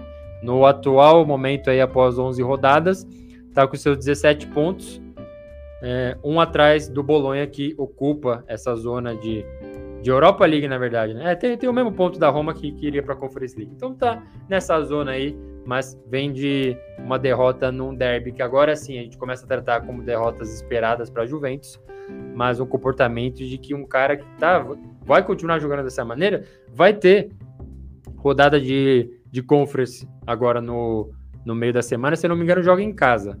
Ou não? Não sei. Assistam depois. Não o jogo, talvez, que é, a gente vai passar só no Star Plus. Assistam os melhores momentos depois. É a mesma coisa. Contra o time forte, contra o time fraco. E a leitura de, de jogo para ver, putz, não tá funcionando com essa Juventus, não aconteceu. Então, triste aí, triste derrota para a torcida da Fiorentina. Aliás, só mais um detalhe, né? A curva Fiesoli, como eu bem disse, torcida organizada da Viola aí protestou, falou que não iria, porque esse jogo deveria ser adiado por todos os problemas que a gente já contou, né? Do, das, das chuvas na Toscana, ficou até um buraco ali atrás do gol, mas o jogo acabou acontecendo. É, torcida da Juventus, até em meio a essa rivalidade toda, que até passa do limite é, do lado da Fiorentina, inclusive mostrou uma faixa ali, né? Que estamos com a Toscana por, por tudo que você está sofrendo e tudo mais.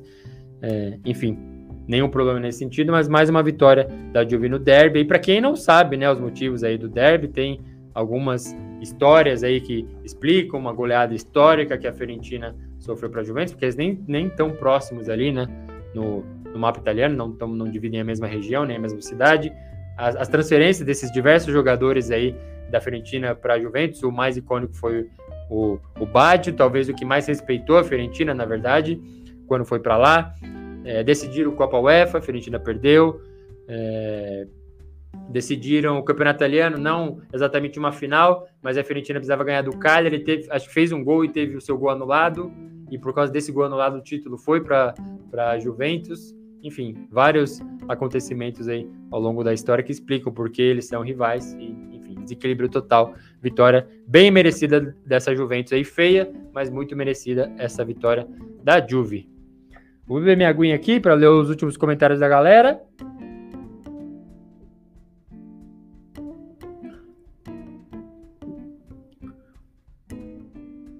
Vamos ver aqui.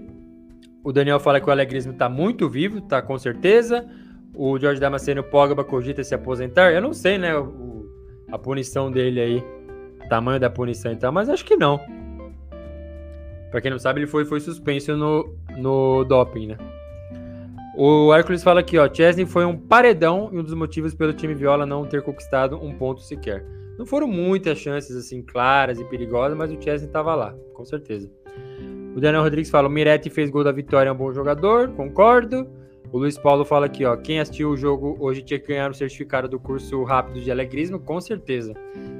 Esse jogo vale a pena. Se você tiver tempo e tem assinatura no Star Plus, assista a reprise na íntegra desse jogo. Vocês vão ver se, eu falei algum exagero alguma mentira aqui. O Daniel Rodrigues fala: o Vincenzo italiano não quer repetir a escalação, os carecas são teimosos. O Marcelo fala: tenha fé, Amit. Nos últimos anos, muitos foram campeões inéditos. Por que a Viola não poderia ganhar? Tem o jogo da volta, é, sim, vai ganhar no Allianz Stadium, com certeza. Daniel Rodrigues fala: a cagada foi colocar o coitado do Paris na direita. O Hércules fala: Lucas Martinez, quarta, poderia ter feito uma marcação melhor no, no autor do gol para tentar evitar a derrota Viola, mas eu acho até um gol tomável, assim, beleza, mérito dos caras, espetou ali, não estava esperando. Agora, o que, que você faz depois disso, que é uma vergonha, né? É só, só bola na área e bola cruzada errada, assim, sabe? Três paredões, até o Rugani, que o Rugani é o Rugani, jogou muito bem. Ele tirou um, uma bola ali da, da cabeça do Nizola de maneira providencial, foi assim, excelente. O Luiz Paulo fala aqui, ó. Para outro lado, me decepcionei um pouco com a Viola. Jogou bem, mas era chuveiro toda hora na área. Fizeram o nome hoje da zaga da Juve. exatamente isso. Exatamente isso. O Daniel Rodrigues lembra que o Mina entrou para ser o centroavante na reta final do jogo. Lembrou os bons tempos do Palmeiras também. Só que lá tinha jogado. Isso não acontece também. Quando o Mina ia, ia para a área com o Vitor Hugo aqui no Palmeiras, no título do, do, do Campeonato Brasileiro, beleza, chove na área, um dos dois sobe. Chove na área, beleza, não deu certo. Na terceira bola, era uma jogada ensaiada. Em vez de chover direto, toca para um, toca para outro, aí vai ser a bola cruzada. Tanto que ele fez gol com o pé, algumas vezes nessa jogada ensaiada. Nem isso o Vincenzo italiano tem, tá? Beleza, vamos cruzar no primeiro pau duas vezes, depois no outro. Não, é só vai e reza para alguma coisa boa acontecer.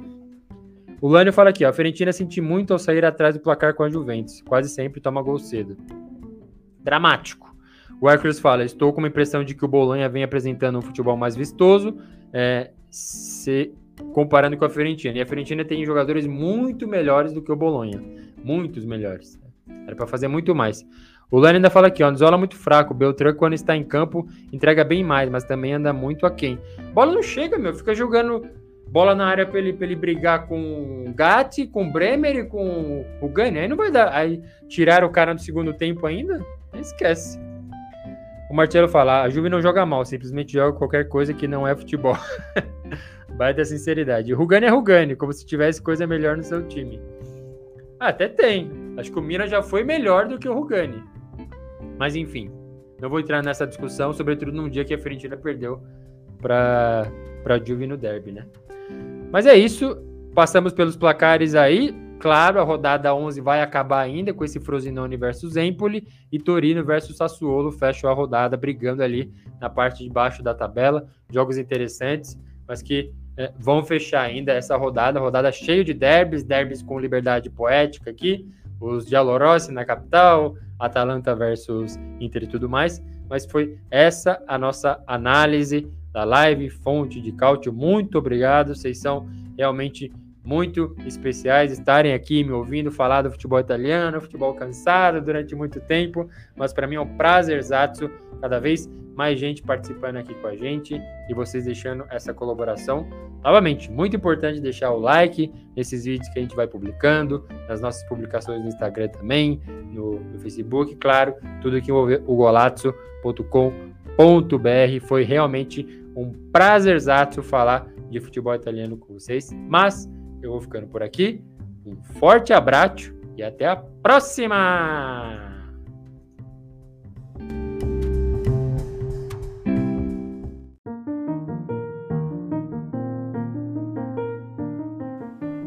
Você acaba de ouvir o Golato, o podcast que é fonte de cálcio, com apresentação, edição e produção de Adriano Bertin e comentários de André Moreira. Não se esqueça de seguir a gente nas redes sociais e acompanhar todo o conteúdo em golazzo.com.br. Até a próxima!